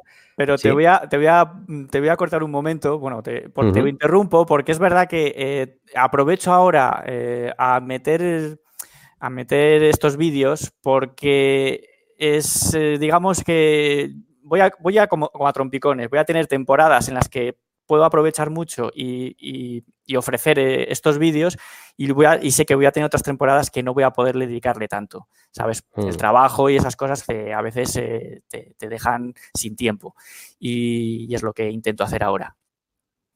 No, no, y, agradecidos estamos que, lo hagas. Eh, yo te quería preguntar, pues por eso, ¿no? A, futuro. Eh, tenemos los nodos que los hemos montado en, cualquier tipo de ordenador que, tengamos. Eh, ¿qué, podemos esperar de What's Coming Next? ¿Qué viene ahora? ¿En qué pues estás trabajando? Pues mira, estoy trabajando en, en, la lista de la Raspberry Pi 4 para que, para que sepáis cómo se, pueda, se puede montar todo. Y también, antes, antes de eso, tengo preparado una lista eh, sobre un tema también muy importante y que muchas veces se nos olvida, y es el tema del backup, el, hacer una copia de seguridad de nuestro sistema. Mm. Eh, hoy cuando termine el directo voy a publicar la lista, son tres pequeños vídeos y ha sido algo que estuve buscando a raíz de todo lo sucedido con Arcad. Es que Arcad me ha dado muchas ideas porque el hombre se, metía en, camisas de once varas, como, como muchas veces decimos, y se aventuraba. Y el tío decía, coño, he visto esto y tal. Y yo le decía, espera, espera, no siendo que. No, si ya lo he probado. Digo, mm, vale, bueno, pues, ¿sabes? Entonces, eh, resulta que a veces, eh, al principio, por eso quizás tuvo esos problemas. Y, y entonces estuve buscando de qué manera Mm, utilizar un software, sobre todo el problema era encontrar un software eh, de código abierto o que, que, al menos fuera freeware, y vi uno que se llamaba Clonezilla. Lo estuve probando y no me convenció. Pensé que iba a ser, a ver, funciona, está muy bien y tal, pero es em, muchas preguntas, es decir, para hacer la copia es un entorno gráfico de esos de antes, mm, es como pixelado, voy a decirlo, no sé, no me sale ahora mismo otro nombre, y te pregunta, antes de hacer la copia, pues por 20.000 detalles. Y son, son detalles de que o sabes lo que estás haciendo o al final te pierdes, ¿vale? Y seguí buscando y descubrí, por suerte, eh, pues un programa que se llama Resquest Sila, que por lo visto es una evolución o es una continuación del, del, que hasta el momento se ha estado llamando Redo Backup o algo así, ¿vale?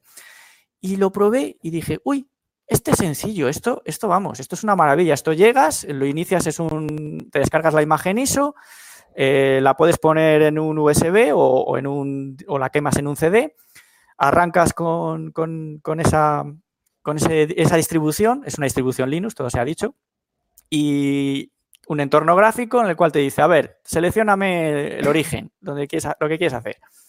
Le pinchas. Siguiente, a ver, ahora dónde quieres guardarlo. Bueno, pues si tienes conectado el dispositivo, pues te sale ya el, lo que quieres hacer, donde lo quieres grabar.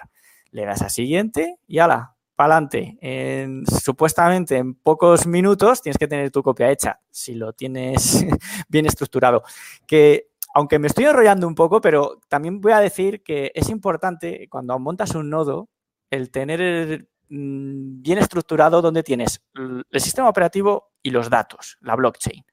Eh, yo, en los vídeos que he tratado de hacer, eh, lo he hecho de la siguiente manera para que la blockchain quede en un disco aparte del sistema operativo. Es decir, el sistema operativo tiene Linux con todos los servicios que tú quieras montarle y en el otro disco, ya sea externo o un secundario que tengas en el ordenador, con suficiente capacidad para almacenar todos esos datos, pues almacenas la blockchain, la base de datos de Electrum, que también genera una, y lo que sea.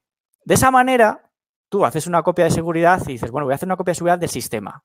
Y te digo por qué vas a hacer una copia de seguridad del sistema y a lo mejor el sistema pues te está ocupando, como lo he estado viendo yo en este caso, pues 13, 14 gigas.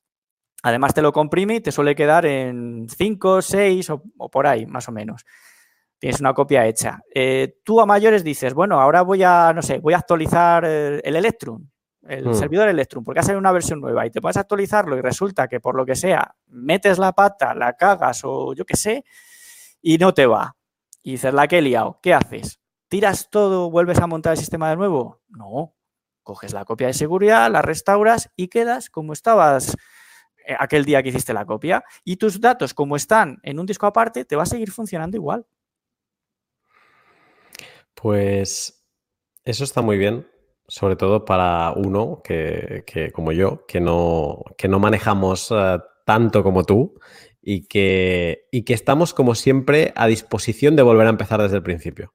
Porque como sabemos que si la liamos, mm, no vamos a tener vuelta atrás y esto que estás comentando es, muy interesante. Así que yo, al menos esa parte voy a estar muy pendiente de, cuando la publiques. Dices que va, No, esta no es la que vas, la que tienes preparado para justo ahora, después del directo, o sí. sí, bueno, es que tengo un par de cositas. Tengo eh, esta pequeña lista y también el, vídeo de Tails, de Linux Tails, eh, usando Wasabi y Electron con nuestro propio nodo, con las direcciones Onion. Es similar al de Ubuntu, pero esta vez con, Tails. De hecho, voy a decir que es muy similar. Pero para que veáis de que con Tails, pues es igual. Y a mayores, y a mayores voy a hacer una cosa que, es con, este sistema operativo tan querido por muchos y odiado por otros, o, o, es al revés, el de Windows. Es el de Windows, lo voy a hacer con Windows. Porque, bueno, hay que, hay que recordar de que mucha gente, aunque quizás no lo queramos ver, pero mucha gente utiliza Windows. Y casi te diría de que la gente, para empezar, muchas veces a lo mejor eh, lo probarían Windows. Te voy a decir que, inicialmente, no sé si recuerdas, te, tenía puesto un vídeo de. Fue el primer vídeo que subí de montar un nodo sobre Windows 10. Y y bueno, fue una especie de prueba que hice, además me quedó el audio bajo, y bueno, pues eh, dije, bueno, esto ya lo mejoraré con el tiempo, que luego ha sido, mira, fue casi hace un año además. Y luego ha sido ya cuando he dicho, venga, va, voy a empezar. Y una de mis ideas es eso, también hacerlo, poner, hacer el proceso un poco con Windows 10, ¿sabes? Para que no, no, no es la idea de que a lo mejor no es lo, más ideal. Eh, yo si me, tuvieras, si me tuviera que decantar me quedaba con Ubuntu. Eh, Ubuntu es un software libre, un Linux, que ya sabemos que es software libre, y es de las mejores distribuciones porque son muy amigables, muy, muy fáciles o con las que menos problemas te puedes encontrar para instalar cualquier cosa. Y tiene mucho soporte. Si por máquina no me llegara o, estuviera muy justa Ubuntu, ahora mismo te diría que me, tiraría por Raspbian. Y otro detalle que no quiero que se me olvide, y es que he descubierto que con Raspbian puedes, eh, puedes funcionar tipo Tails. Eh, ¿sabes? Tienes, eh, tienes instalada en una memoria USB y arrancas. Y la primera pregunta que te sale, es decir, la primera opción es iniciar Raspbian en modo persistent. La segunda es en modo sin persistent y luego hacer la instalación gráfica. ¿Vale? Claro, yo siempre he probado la instalación gráfica, pero antes de ayer estuve probando el modo live, pero con unidad persistente. Y es una maravilla. El propio, o sea, es tener el sistema en, el, en la memoria USB y, todo lo que hagas, es decir, que instalas, yo lo he hecho, instalas Electron, te queda grabado Electron. y te vas a otro ordenador y lo arrancas y te sale Electron tuyo. Y, con, y si tienes configurada una cartera, te sale la cartera. Cosa que en Tails eh, tengo que matizar de que Tails, eh, lo que tú haces en, en, esa sesión, cuando terminas, automáticamente se borra. Es decir, por ejemplo, Electron porque ya te viene de serie instalado, pero Wasabi, cada vez que inicias, tienes que volver a instalarlo. Tienes la parte de la unidad persistente para almacenar ciertos datos, pero no todo. Entonces, bueno, es, un poco el decir, lo que si quieres seguridad, eh, no tienes comodidad, ¿vale? Mm, es, la, es el, gran que de la privacidad, ¿no? Si algo es demasiado cómodo, fácil y rápido, pues quizá no es todo lo privado que, debería y, viceversa.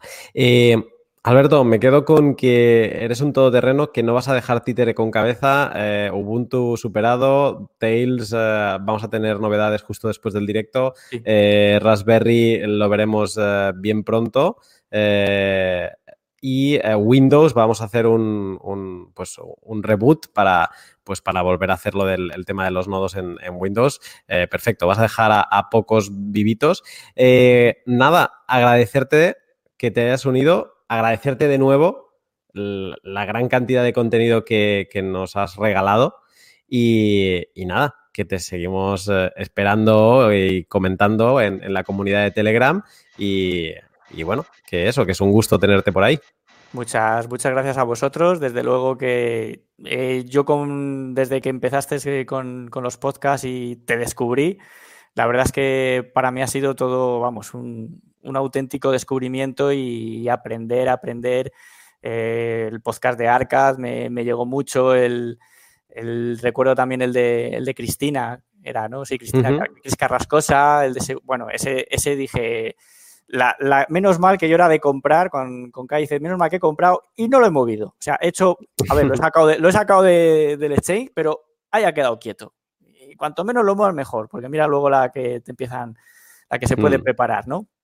Y, la verdad es que luego también en el grupo de Telegram que, habéis creado en Directo Bitcoin, pues, pues se aprende mucho. Hay gente como, ya te digo, Josema con, con, su información, incluso te voy a decir que hay foreros eh, que, mm, como este Rotterdam, a Rotterdam sí te diría, eh, habría que traerlo un día aquí, ¿eh? Desde aquí, desde aquí le lanzo el guante, a ver si quiere. Lo dejo a caer, a ver. Rotterdam tendrá que venir. Eh, tiene como mucho que, contarnos y, Rotterdam. Yo, te voy a decir, Lunaticoin, que, que, a ver, a lo mejor no, no participo tanto, pero os leo, os escucho y es que me, digo, wow, eh, madre mía, la, cantidad de información. Eh, e incluso te voy a comentar que me he creado un canal propio, así mío, para mí, un canal propio en el que voy viendo comentarios eh, o notas de voz tuyos de Rotterdam, de, de Arcaz, de, y, los voy copiando y los voy moviendo. O sea, es como me voy haciendo una especie de resumen porque digo, ostras, esto es muy importante, voy a, y me lo voy guardando, porque es que al final hay tanta información que he dicho, se, se, parece que se pierde, ¿no? Sí, sí, hay que filtrar, hay que irlas ah, documentando y, archivando. Eh, chicos, no sé si queréis decirle eh, unas últimas palabras a Alberto. Nada, por mí un placer que, que esto, que pone muchísima información eh, por el grupo y un placer haberle tenido por aquí. Me imagino que hablan por todos. Igual, sí, igualmente Immortal y me gusta mucho. Mira, el otro día estuve viendo el vídeo, no lo pillé en directo, pero estuve viendo luego en diferido y está, me gusta muy, mucho cómo lo haces, muy bien explicado y, siempre se aprende algo, siempre. Muchas gracias. Un placer, Alberto, tenerte. Gracias a vosotros de nuevo. Gracias, Alberto, por darte una vuelta por acá. Gracias, y, y Alberto, eh, quédate con nosotros, estás más que invitado si, así lo deseas a pues hacer un poco de, mercado con, con, Immortal, que, bueno, que, viene movidito. Perfecto, pues eh, dejamos los nodos atrás, que, bueno, como siempre, un gusto escuchar a, Alberto y, todas las cosas que nos viene contando, pero ahora vamos a, escuchar aquí al gurú de, de Doge, eh, Immortal, ¿qué tal? Nada, todo bien, todo bien. no sé cómo andará, espero algún día mirar el gráfico y que, esté en uno o dos satoshis. Una cosa mira, mira, mira, mira, mira lo que te voy a hacer. Mira, voy a pasar primero, me gustó lo que hice la semana pasada de pasar cómo estaba la semana anterior y hacer el versus con, la actualidad. Entonces, voy a pasar el, esto, lo que pasa corriendo. Bitcoin la semana pasada lo teníamos a 8.000, casi 700, eh, ETH a 164 y Doge a 27. ¿Vale? Entonces, lo dejo pasar otra vez que se, se quede. Ahora mismo estamos en Bitcoin 8.415, o sea, unos 200, no, casi 300 mm, dólares de bajada. Eh, ETH solo 2 dólares de bajada y, y Doge en stablecoin en 27 sats. ¡Wow! O sea, que podemos utilizarla de, de Tether prácticamente a Doge. Tether, eh, haces hedge con Doge cuando te deje entrar, claro, pones la orden y a lo mejor te la cogen 10 meses, pero bueno, cuando entras se queda estable, entonces merece la, pena.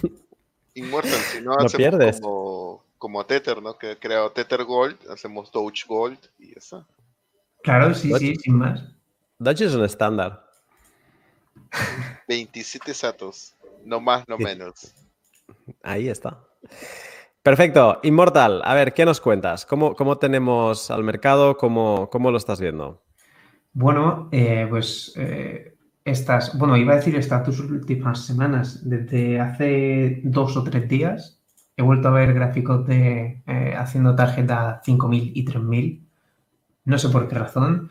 Pero bueno, eh, yo creo que hemos tenido un breakout y un movimiento bastante bueno al alza en estas últimas semanas. Bueno, de hecho, desde que comenzamos el año hemos estado subiendo prácticamente. Entonces, eh, si estamos viendo ahora una corrección, yo creo que es algo totalmente normal. Todavía no hay nada de lo que preocuparse. Y como dije en el, directo pasado, el nivel que tenemos que tener más vigilado son los 7800. Mientras estemos por encima de, este, de esta zona, eh, no hay nada que temer, entre comillas, ¿vale? Porque por debajo de 7.800 sí que podríamos ir a por nuevos mínimos, pero todavía estamos a 8.400, hay un buen soporte en la zona de los 8.000, 8.200 debería... ¿Tienes el, ¿tienes el gráfico a mano para, para poder irlo documentando? Voy a compartir pantalla.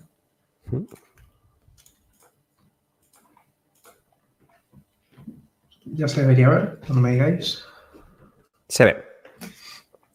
Vale, pues eh, lo que comentaba es esta zona de los 7800, que como ya hemos visto en algunos directos, hicimos un muy buen soporte aquí, más tarde lo tuvimos de resistencia y aquí vimos un retest perfecto. Eso quiere decir que había muchísima demanda en estos niveles. ¿Vale? Entonces, eh, según hemos ido subiendo, hemos ido eh, rompiendo niveles. Primero rompimos estos máximos en 8500. Y la zona en la que hemos empezado a ver resistencia es en los 9200, que coincide con la apertura del mes de noviembre. Yo personalmente utilizo muchísimo las aperturas mensuales, porque como veis suelen ser bastante útiles. Entonces, eh, ahora lo único malo que hemos visto eh, durante el día de hoy es que hemos perdido esta zona de los 8500 y bueno, podría traer algo más de complicación y podríamos ver los 8000, 8200, pero como digo, no hay ningún problema porque incluso si bajáramos a esta zona, si hiciéramos algo así, seguiría siendo bueno, ¿vale? Porque aquí hubo una demanda muy fuerte, entonces podríamos esperar que si revisitamos tuviéramos un rebote mm, bastante bueno. Luego ya habría que evaluar si ha sido bueno, si ha habido volumen y demás, pero yo creo que por el momento, mientras estemos por encima de 7800, mm. la estructura alcista sigue bien, porque si os fijáis aquí tenemos mínimo, aquí tenemos otro, aquí tenemos otro mínimo, entonces seguimos haciendo mínimos más altos y no hay de qué preocuparse, al menos por ahora. Perfecto. Em, me fijé eh, que la semana pasada eh, pasamos la barrera psicológica de cuatro meses hasta el halving, ¿vale? Que en teoría debería ser el, 13 de mayo. Y ahora se me ocurría preguntarte si podíamos mirar así de forma rápida cómo, cuál era la situación de la gráfica a cuatro meses del halving de 2016, que creo que fue en agosto. No sé si lo tenéis a mano del, eh, del gráfico mensual, ¿no? Este que sale de 2009-2010, ¿no? ¿Te refieres? Mm, del gráfico mensual o, diario, es igual, pero un zoom out, claro. Vale. Bueno, eh, antes de quitar este, eh, ya la pregunta, quiero recalcar el nivel de los 9600, ¿vale? Creo que por encima, aquí tengo marcado que es donde rompimos a la baja, aquí tenemos muchísima resistencia y cuando hagamos, cuando superemos los 9600 es donde realmente va a haber un movimiento muy, muy bullish y seguramente hacia máximos nuevos. Ahora, dicho eso, vamos a temporales un poco más grandes. El halving, el segundo fue el 9 de julio del 2016. Perfecto, o sea, estábamos hablando del 9 de eh, marzo, es cuando faltaban... ¿El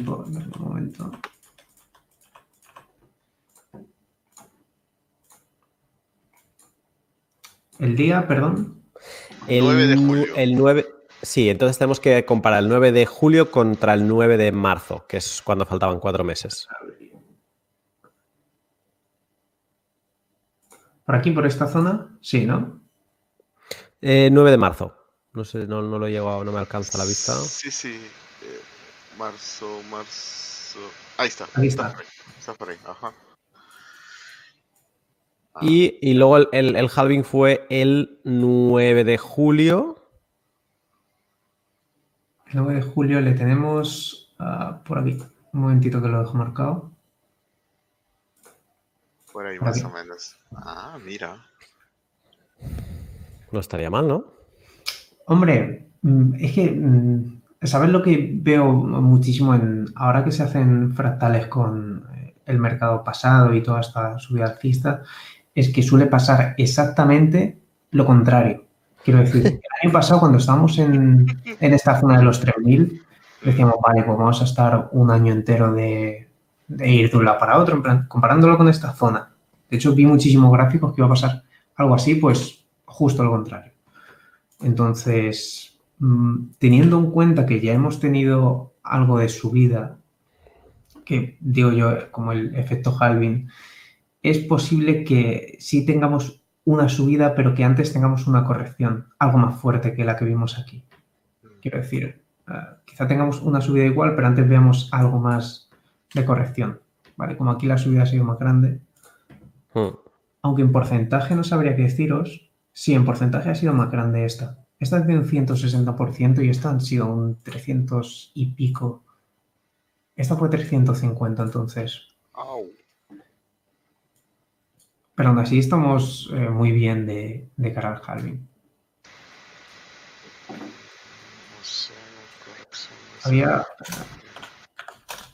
Voy a buscar eh, el gráfico este, que es un poquito más grande y voy a enseñaros No recuerdo ahora mismo en, qué gráfico lo vi, pero simplemente eh, dibujaban los típicos eh, canales. Y fijaos que aquí hemos empezado, es que no sé cómo se verá ahora mismo en el streaming, pero dibujando una simple línea de tendencia bajista, la hemos roto, quiero decir. Mm, aunque hagamos retest, que cae, fijaos, sobre los 7800, que como digo yo creo que es clave. mientras los mantengamos, incluso 7700 mm, a mis ojos estaría bien visto siempre y cuando volviéramos rápido a la zona de 7800. No habría que preocuparse. Incluso si hiciéramos mínimos, no creo que bajáramos eh, de los 6000. Entonces, es lo que digo, aunque haya mucha gente preocupándose ahora, no creo que merezca la pena, porque el gráfico sigue siendo bastante artista. Sí, yo creo que no estamos en un momento para preocuparse. Estamos en un momento para especular, pero realmente la situación es muy plácida de, Bitcoin. Sí, de hecho, eh, en las eh, temporalidades cortas, que tengo este gráfico preparado también, eh, estos días atrás, bueno, estas horas atrás, rechazamos la apertura semanal, que como digo, las aperturas yo las marco siempre, eso ya depende de cada persona. En los mercados tradicionales funcionan aún mejor, pero en cripto también funcionan bien. Entonces, eh, la zona de los 8200 me parece bastante importante porque eh, aquí fue el máximo y aquí fue la resistencia y cuando rompimos este nivel, donde fue el breakout, fue donde conseguimos nuevos máximos locales. Entonces, creo que es de bastante importancia y también tiene la apertura de la semana pasada. Y creo que podríamos ver algo de rebote en esta zona, de los 2.200. Mm. Entonces, eh, ya después de este rebote veríamos hasta dónde podemos ir. Yo creo que si rebotamos con fuerza y subimos por encima de la apertura semanal de esta semana, eh, podríamos revisitar los 9.000. Y como digo, por encima de 9.600 la cosa se pone bastante seria. Así que mm. cualquier momento que el precio esté por debajo de, esa zona, yo creo que sigue siendo oportunidad para acumular. Porque cuando suba a los 9.600, creo que va a dar poco, poco tiempo a comprar. Es mi opinión, aunque claro, me equivoco bastantes veces, entonces. Mm. ¿Has escuchado Arcad? Sí. Compra gordo. Demo. Demo gordo, compra. A ver, llevamos mucho tiempo pudiendo comprar porque está dando muchísima oportunidad, pero yo creo que aún es, un buen momento. Hmm. Si yo personalmente, si dejáramos los 7800, sí que me esperaría a que encontrara soporte, pero por encima de 7800 mm, yo seguiría comprando. No es Not financial advice. Exacto. Exacto. Em, y como tenemos una cosa que me ha sorprendido ahora cuando hacíamos la comparación entre la semana pasada y, la, y esta, es que Bitcoin, pues sí, lo tenemos 300 eh, dólares por debajo, que no sé bien bien ahora el porcentual mientras voy hablando, eh, pero mm, ICE estaba solo a 2 dólares eh, por debajo, está como que se está aguantando mucho. No sé si quieres comentar algo más de, Bitcoin o, podemos ver a... Mm, no hay mucho más. De hecho, el gráfico está mucho más interesante en Ethereum porque los que estéis tradeando os habéis dado cuenta de que durante esta subida Ethereum eh, se ha movido más en porcentaje, ha dado muchísimas más ganancias que Bitcoin. Eso suele ser un mm. buen indicador. Y recuerdo que eso empezó a pasar en esta zona. Cuando rompimos los 160 la última vez, en, en mayo, empezó a pasar eso, que Bitcoin eh, obviamente coincidió con la subida, pero mm, Ethereum daba muchísimo más porcentaje porque como había bajado mucho más, el crecimiento era más fuerte. Entonces, podría ganar más dinero tradeando o invirtiendo en él. ¿vale? Mm. Y durante esta semana puse un gráfico que a mí me interesó bastante. ¿no? no digo que vaya a pasar, es lo de siempre, ¿no? Pero me parece una acción de precio mm, digna de estudiarse. Entonces, aquí esta zona de acumulación que he comparado con esta, ¿vale? Teniendo en cuenta el nivel de los 150, 160, eh, todo lo que caiga por debajo, por decirlo de alguna manera, es acumulación. Entonces, aunque esta zona de acumulación y esta segunda sean algo diferentes, sí que tienen un factor en común, que es que están por debajo de 160. Y vimos un patrón muy, muy similar. El, breakout para salir de los, eh, de los 160, el retest y luego una trampa para osos, porque bajó por debajo, cerró, eh, lo típico para entrar en corto, ¿vale? Y yo creo que aquí puede hacer un movimiento muy similar, porque ha hecho el rompimiento, ha subido por encima de los 160, ahora está retesteando otra vez. Y es lo mismo que pongo aquí, creo que podríamos ver algún movimiento por debajo, incluso los 150, 100, 140 como mucho, eh, como trampa, pero luego reclamarlo y expandirse definitivamente, como hizo aquí. creo que es bastante mm. interesante. ¿En corto plazo? ¿O eso no lo da igual? Hombre, eh, yo lo veo mucho más a largo plazo, este gráfico. Quiero decir, mm, Ethereum ahora mismo, obviamente Bitcoin tiene mucho potencial, pero el, coste de oportunidad, por decirlo de alguna manera, que tiene Ethereum ahora mismo es bastante bueno, porque los mínimos los tiene en 80. Y ahora mismo estamos en el retest de los 160 y si lo consigue superar, quiero decir, si sigue manteniéndose por encima, es un punto idóneo para entrar porque la última expansión desde esta zona fue muy, muy grande, quiero decir. ¿Cuánto fueron? Los 400, ¿no? Casi. ¿o? 300. los 370, más o menos. Entonces, yo creo que del coste de oportunidad merece mucho la pena al menos considerar. Mm. Es un por dos que con Bitcoin estaríamos hablando de, los 17.000, eh, o sea, que es una cifra que no, se baraja, digamos, a, corto plazo y con ETH quizás llegaría antes, ¿no? Claro, es a lo que me refiero, que mm, mm. si el mercado se pone medianamente alcista y que Bitcoin se empieza a mover, vale, en Bitcoin obviamente es lo primero, pero si para sacar algo de dólares, por decirlo de alguna manera, eh, Ethereum no es una mala oportunidad, porque es eso, doblaríamos, doblarías en, nada la cantidad. Em, a, falta de que no, sé si quieres decir algo más de ETH, pero la, semana pasada tenías un modelo muy similar, bastante bullish, eh, con, Litecoin. ¿Sigues pensando lo mismo? Eh, por ahora sí, de hecho, eh, lo voy a ver rápidamente en dólares y luego muy rápido también en contra Bitcoin porque es muy similar. En Litecoin hablaba de esta zona de acumulación. Es que todas las monedas, ahora cuando veamos monero también, vamos a ver prácticamente lo mismo. Esta zona de acumulación y esto igual. Y en Ethereum prácticamente igual, están dando todas el, el mismo patrón. Con Litecoin, mientras esté por encima de 50, ¿vale? mientras se mantenga por aquí encima, que no vuelva a la zona de acumulación, sigo manteniendo una vista mm, alcista. Eso, si cayéramos por debajo de 50 y no hubiera un rebote fuerte, sí que habría que pensárselo. Pero yo creo que por ahora no es momento de, alarmarse. Por ahora las estructuras son buenas. Y con el par de Bitcoin es prácticamente lo mismo. Creo que eh, por algo del gráfico, pero era prácticamente esto. Voy a ponerla en rojo igual. Pero los pensamientos siguen siendo mm, prácticamente igual.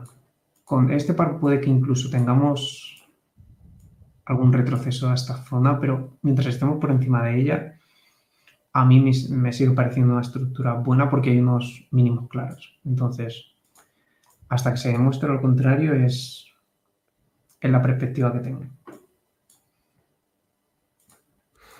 Perfecto. ¿Qué más nos traes?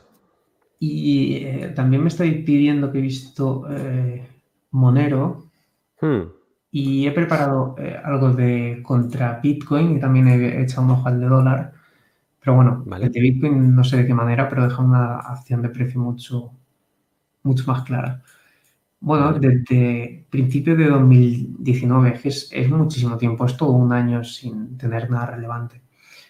Lo único que se puede apreciar aquí es que mm, no había demanda. Quiero decir, no había nadie que quisiera comprar, porque esto en el precio expresa muchísima debilidad. El único nivel remarcable que hay es esta línea que he puesto aquí, que está en el 0,01, que fue el punto de breakout, que lo tengo aquí marcado. Y fuimos directamente a este, a este otro nivel. Por aquí igual tenemos la zona de acumulación, que de hecho me parece muy importante porque llevamos desde septiembre sin cerrar por encima, fijaos. Esta vez la salida mm. cerró y aquí igual. Entonces, la primera vela eh, diaria que cierre por aquí encima sí que daría pie a un setup o a un trade bastante bueno con tarjeta al menos hasta zona, al punto de, rompimiento. Entonces, mm, por ahora no está dando oportunidad bajo mi vista, pero creo que es una moneda que si pones algunas alarmas y estás pendientes, si hace un SR flip a este nivel, puede ser un trade muy, muy bueno. Pero por ahora, bajo mi vista, no, merece la pena porque aquí este nivel se ha vuelto a rechazar bastante fuerte. Esto es valor Bitcoin, ¿verdad? Correcto. Mm. Ahora vamos a verlo contra USD, pero está más o menos igual, incluso algo peor. Voy a ponerlo en dos días. Y si te fijas, es prácticamente la estructura que tiene Litecoin. El problema es que no está por encima de la línea eh, de soporte. Mm. Ahora mismo lo está usando de resistencia. Litecoin en este ejemplo está aquí. Esa es la, mm. diferencia. Y con Ethereum pasa lo mismo. Entonces, yo por ahora no entraría en estas monedas y a largo plazo menos. Por eso, porque todavía no han reclamado ningún nivel importante. En esta última acumulación, este sí era un buen punto de, entrada, porque ya mm. había superado un nivel importante. ¿vale? Y aquí, pues, una vez eh, consigamos reclamar este nivel, sí que puedes entrar en un trade decente, pero por ahora que puedes entrar aquí y que luego suba, pero mm, al menos yo con mi gestión de riesgo no, me arriesgaría a comerme un menos 30%. Pero eso ya mm. depende de, cada uno. Por encima de los 80 dólares mm, está interesante. Pero por debajo, no para mí. Perfecto, creo que había alguna más, ¿verdad? Eh, sí, sí que me suena alguna más. Ada también, si le echamos un ojo. Sí, sí, está interesante Ada, ¿eh? Y esto no, ya no es chiste. es, que, es que realmente está como queriendo salir de la acumulación. Viene bien dormida. Llevamos viendo, es que me encanta porque desde que llevamos haciendo este pod está este rango pintado, o sea, sin exagerar. Porque esto empezó en, agosto. Mm. Lo dicho, desde que empecé a venir aquí, está esto dibujado. Y bueno, Estás diciendo que somos el gafe de Ada. No, no, no, no, no, no. Estoy diciendo que estamos cantando el, fondo. Quiero decir, después de una acumulación de. En breve vamos a hacer un año, que menos que un rompimiento de un por cien. No. un por dos. Bueno, vamos a dejarlo en un por dos. Bueno, eh, no está mal, está interesante toda esta zona de acumulación ha sido bastante buena y el movimiento al alza fue bueno, pero ahora está batallando y de hecho no ha caído mucho con el rango medio.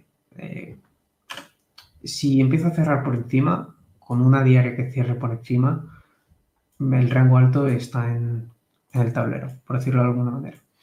Y de las altcoin, de las 10 primeras, mm, quitando Ethereum y Litecoin, yo creo que ADA es de las que mejor se está moviendo, porque Tron tuvo movimiento, pero no ha reclamado ningún nivel importante. Mm. En cambio, ahora está salió de esta zona de los 470 eh, y ahora está en la mitad del rango, que bueno, no está mal.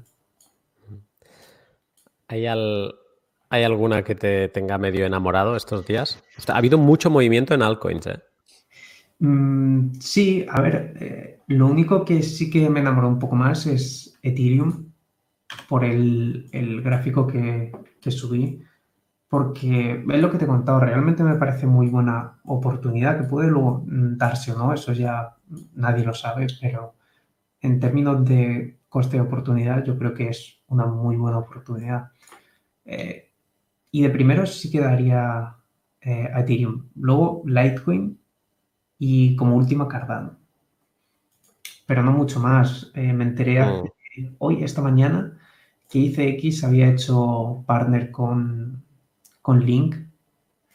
Y bueno, eh, la he estado vigilando durante hoy, pero tampoco ha hecho nada increíble, entonces, sin más. Sin más. Dice que es, es como ese meme del niño con el palo, ¿no? Tocando a, algo en el suelo y diciendo, eh, haz algo. Es súper agobiante, ¿eh? Porque. Uf. Uf, ¿ese está muerto ya? Es, es, lo que parece. Y en el volumen yo creo que no hay nada algo de movimiento aquí, pero... Yo esta gráfica eh, me, encantará saber cómo terminan, si con otro movimiento así o simplemente se van a quedar así de por vida. Pues estos gráficos que da miedo verlos. Pues está desde septiembre, a ver, desde que, claro, tienes razón, desde que empezamos el pod hasta ahora, no se bien.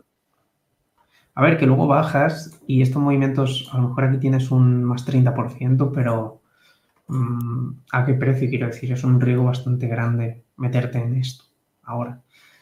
Pero bueno, ahí depende cada, cada persona. Ethereum contra Bitcoin también ha estado bastante bien y la tenía marcado porque lo único que tenía que hacer aquí era reclamar este nivel y se iba a poner bastante interesante, pero bueno, depende de lo que haga Bitcoin estos, estos días, así estará. Pero sigue siendo de aquí había un gráfico muy interesante, no sé ahora mismo cuál está este, ¿no? A ver si lo encuentro. Ah, puede que sea este. Sí.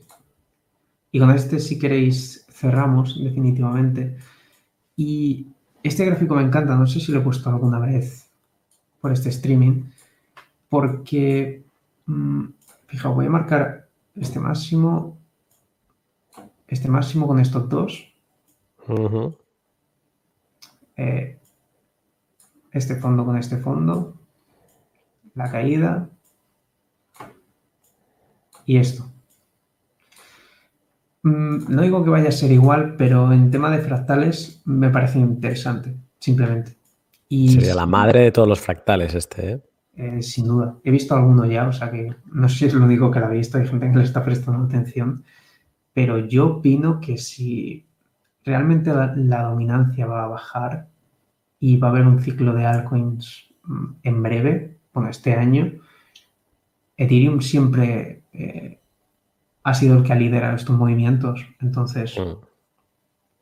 sería muy interesante ver cómo se mueve este gráfico. Yo creo que por aquí encima de este nivel que tengo marcado, que son los 0,0250 más o menos, este nivel, por aquí encima se volvería bastante, bastante. ¿250 es, dices? Sí, 0,0, sí, 250 aproximadamente. E-, esa subida que estás marcando, la subida fuerte es la del 2017 cuando valía Ethereum. En 2016 valía 7 dólares, 8 dólares. Eh, no, esa fue esta. Esta es la de 2016. Pero voy a poner el gráfico en, en semanal porque lo vamos a apreciar mucho mejor. Sí, sí, sí, tienes razón. Porque aquí se ve, yo lo veo muy bien, pero creo que en el, solo por compartir pantalla seguro que pierde un pelín de calidad el gráfico y ya no se aprecia igual. Voy a ponerlo en, semanal. Esta subida fue la de 2016. Y esto ya corresponde a 2017. Claro, es, que me refiero a 2017 que este es cuando cae después del, del hack a la DAO y de ahí empieza a subir de nuevo. Exacto. Y es lo que digo, este nivel me parece súper importante porque, como digo, fue la resistencia, eh, mm, fue la última que tuvo que superar. Ah. para hacer el, rompimiento hacia máximos nuevos. Entonces, aquí encontró soporte y luego se hizo el... Esto pasó en primavera, creo recordar. Claro. No, fue en diciembre incluso. Pero encontró un soporte enorme. Aquí igual, entonces toda esta zona de acumulación se hace bastante interesante. A comprar Ethereum en mi cuenta de... Tenemos, tenemos, tenemos demasiados forks en este, en este grupo de, Ethereum. ¿eh? Tenemos Ethereum, para, hemos descubierto que para Immortal es Ethereum, es, un fork que hizo un, un founder. Y, y tenemos todos, o sea, es que tenemos básicamente como cuatro o cinco forks de Ethereum en este, en este grupo. Creo que. Pueden hacer más aún, ¿eh? Sí, sí, uy. Eh, y solo hace falta ver a, Vitalik salir a bailar y podemos hacer muchos forks más. yo, creo que por honor, porque creo que es Rotterdam que está hoy en el, en el, canal y, lo, pidió la semana pasada y lo ha vuelto a pedir esta y no puede ser que, que no le demos ese placer. Mm, tenemos que poner la gráfica de BSV. Ah, de acuerdo. Cierto. A lo mejor, a lo mejor nos, nos, cierran el canal de YouTube por poner BSV, pero, pero nos vamos a arriesgar. Wow, gran. Launchpad. Wow, de hecho, este rompimiento no sé por qué. No sé si lo sabe alguien. La razón. Esto porque decían. Sí, porque que fue que dijo que, ¿qué hizo este hombre? Sí, iba a haber un fork eh, que le iba a permitir mover las monedas de Satoshi, pero dentro de BSV. Obviamente no tiene narices a moverlas de Bitcoin. O sea, aquí iba a hacer trampas. Y entonces como, pues bueno, ya, simple hype y FOMO. A ver, respecto eh, al análisis técnico, cuando hay movimientos tan grandes, tendríamos que bajar a temporalidades muy grandes, pero mm, para ver algo más, un nivel más aceptable, creo que como nivel histórico podríamos hablar de este. Luego se tomaron los máximos y empezó la caída, entonces, de hecho es aquí donde hemos encontrado algo de soporte. Y si va a encontrar soporte mm, en algún sitio, debe ser aquí. Quiero decir, mm, si baja más, lo siguiente es significante hmm. esta zona. Quiero decir, o encuentra soporte ahí o baja los 150 otra vez. Hmm.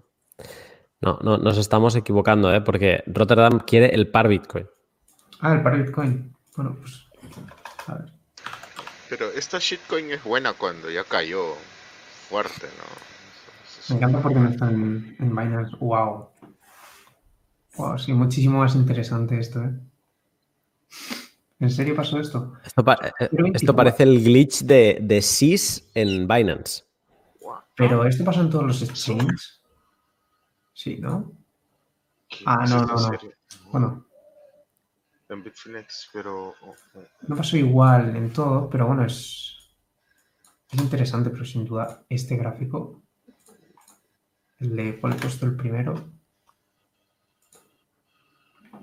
Mola, ¿eh? 0.26 Bitcoin. Ojo, ¿eh? 330 de sombra. La única que vi así tan grande fue cuando eh, pasó lo de SIS, lo de SIA Coin. SIS, SIS en, Binance, de locos. Fue por 96. Pon, esa gráfica, pon esa gráfica, vamos a reír. Vendieron, un SIS valía dos o tres Bitcoins, de locos. No, no, no, no, no, se vendió por más, se vendió por 96. El pico fue a 96. 96 bitcoins. Miradlo, miradlo. Sí, eh, aquí, 95,72.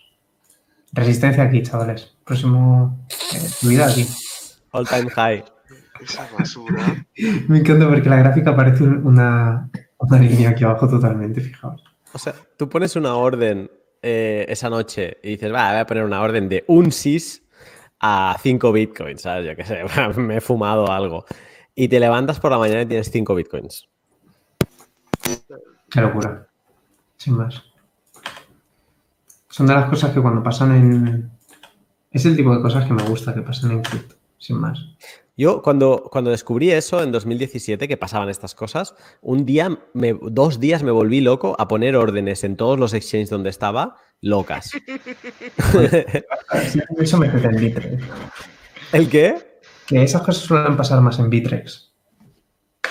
Esas sombras extrañas. Uy, este, este tema lo vamos a guardar para cuando venga tu amigo de Byte. Cierto. Cierto, que seguro que está una pequeña fortuna con, este truco. Que por, cierto, ya me ha confirmado que pasará a, que consolidéis vuestra relación en febrero.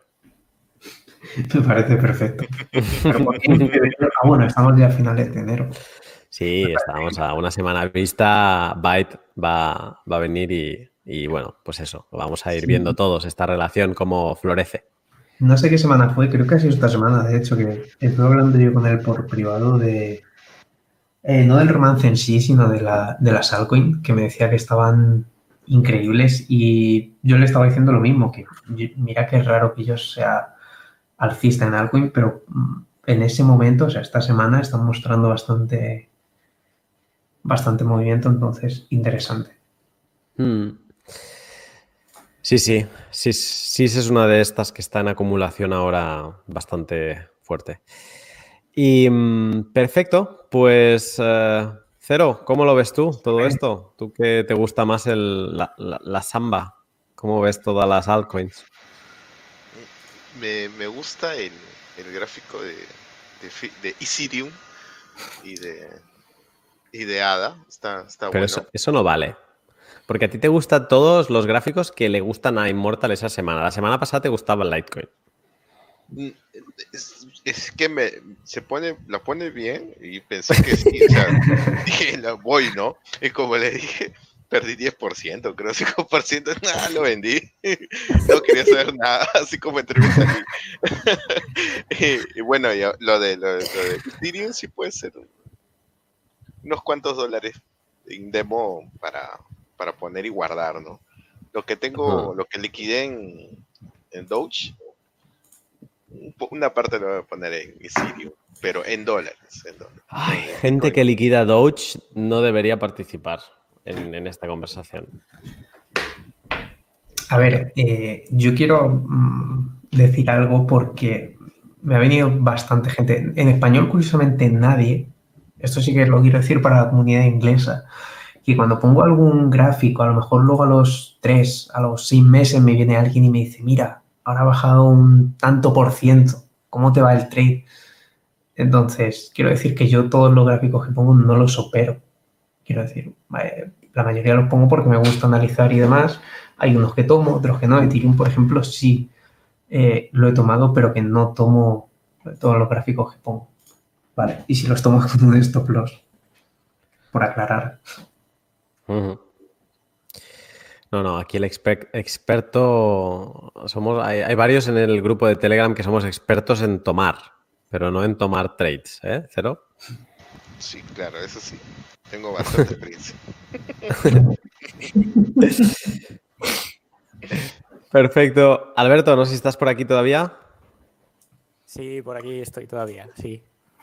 ¿Cómo lo has visto esto? tú, el tema del trading, cómo, lo...? Eh, a ver, eh, lo sigo, pero, pero con mucho cuidado. Con mucho cuidado que aquí en cuanto te descuidas te levantan la camisa. Y, mm. a mí lo que mejor me va es eh, comprar y holdear. además que te despreocupas, te despreocupas. En cuenta demo sobre todo es una despreocupación que no veas.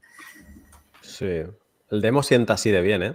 Pones el demo y Sí, además lo que pasa, claro, yo eh, estás viendo lo que dice Immortal de, con Litecoin, con, con Ethereum, sí, está muy interesante y siempre dices, te queda la tentación de decir, bueno, una pequeña parte a lo mejor, pero después de visto lo que ha pasado durante este tiempo, dices, estate quieto que, que luego... Hmm. Sí, sí. No, no, es una tranquilidad. Eh, holdear y, si además crees, eh, como creemos muchos en, Bitcoin, pues, pues que no, no te cuesta. Y aunque te veas eh, bajo el agua en algunos momentos, pues sin problema.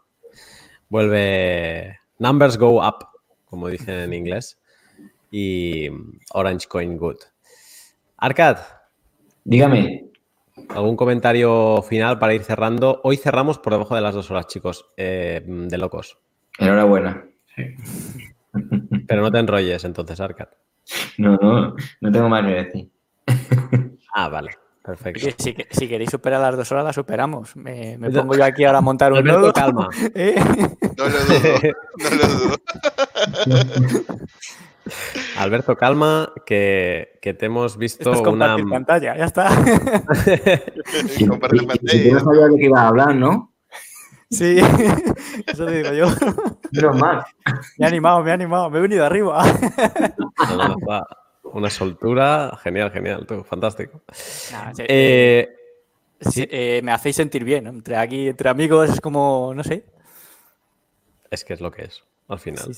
Esto es, es eso mismo y, y, bueno, a veces lo hemos comentado, pero a veces nos quedamos después del pod un buen rato, a veces no, a veces tenemos prisa y tal, pero a veces nos hemos quedado largo y tendido simplemente pues casi como en un bar eh, comentando la jugada y, sí que, pues eso, es, entre amigos sin problema aquí. Muy bien, chicos, pues nada, em, vamos a llegar a, vamos a hacer, vamos a cerrarlo antes de dos horas. Eh, creo que es un, es un, buen momento y ha estado muy bien. Hemos ido a, buen ritmo. El mercado está así como, no sé, da la sensación, aunque ha habido mucho movimiento, que está como medio tranquilo. Y, pero está bien. Nos ha permitido también analizar con, con más calma. Las noticias de cero también ha estado, han dado mucho juego. Y nada, eh, Monero ha sido el protagonista esta semana en, en, el Telegram y, también en la sección de, de Arcad. Eh, os animo a, Voy a hacer un shield aquí del podcast que he publicado hoy. Os animo a, que le peguéis un vistazo si os interesa la privacidad y, bueno, y investigar un poco de Monero, que, a veces pues da, va bien un, cambiar de protocolo y ver cómo funcionan otros y luego volverte a casa, volverte a, Bitcoin. Eh, últimas palabras, chicos. un placer, como siempre, estar por aquí. Agradecer a, todos los que nos escuchan y pues vamos viendo, ya tenemos que ir planeando el próximo invitado de la siguiente semana. Ahora, ahora, ahora se nos, nos gira trabajo. Eh, Alberto. Pues nada, un placer haber estado aquí con vosotros y, nada, que me he quedado con el tema de, Monero y habrá que echarle un ojo a ese nodo de Monero también. ¿Te? Que, ya, ¿no? Ya puestos, hay, que, hay que mirarlo, sí, sí. Hay que destruir otras plataformas también. Hay que dejarlo todo documentado. Perfecto, Alberto. Pues muchas gracias por haberte unido hoy al, pod. Y eh, Arcat. Un placer, como siempre. Otra semana más. Pues lo dicho, si nos está escuchando, si te ha gustado mucho el pod, eh, pues eh, sobre todo darle al like al follow también al canal.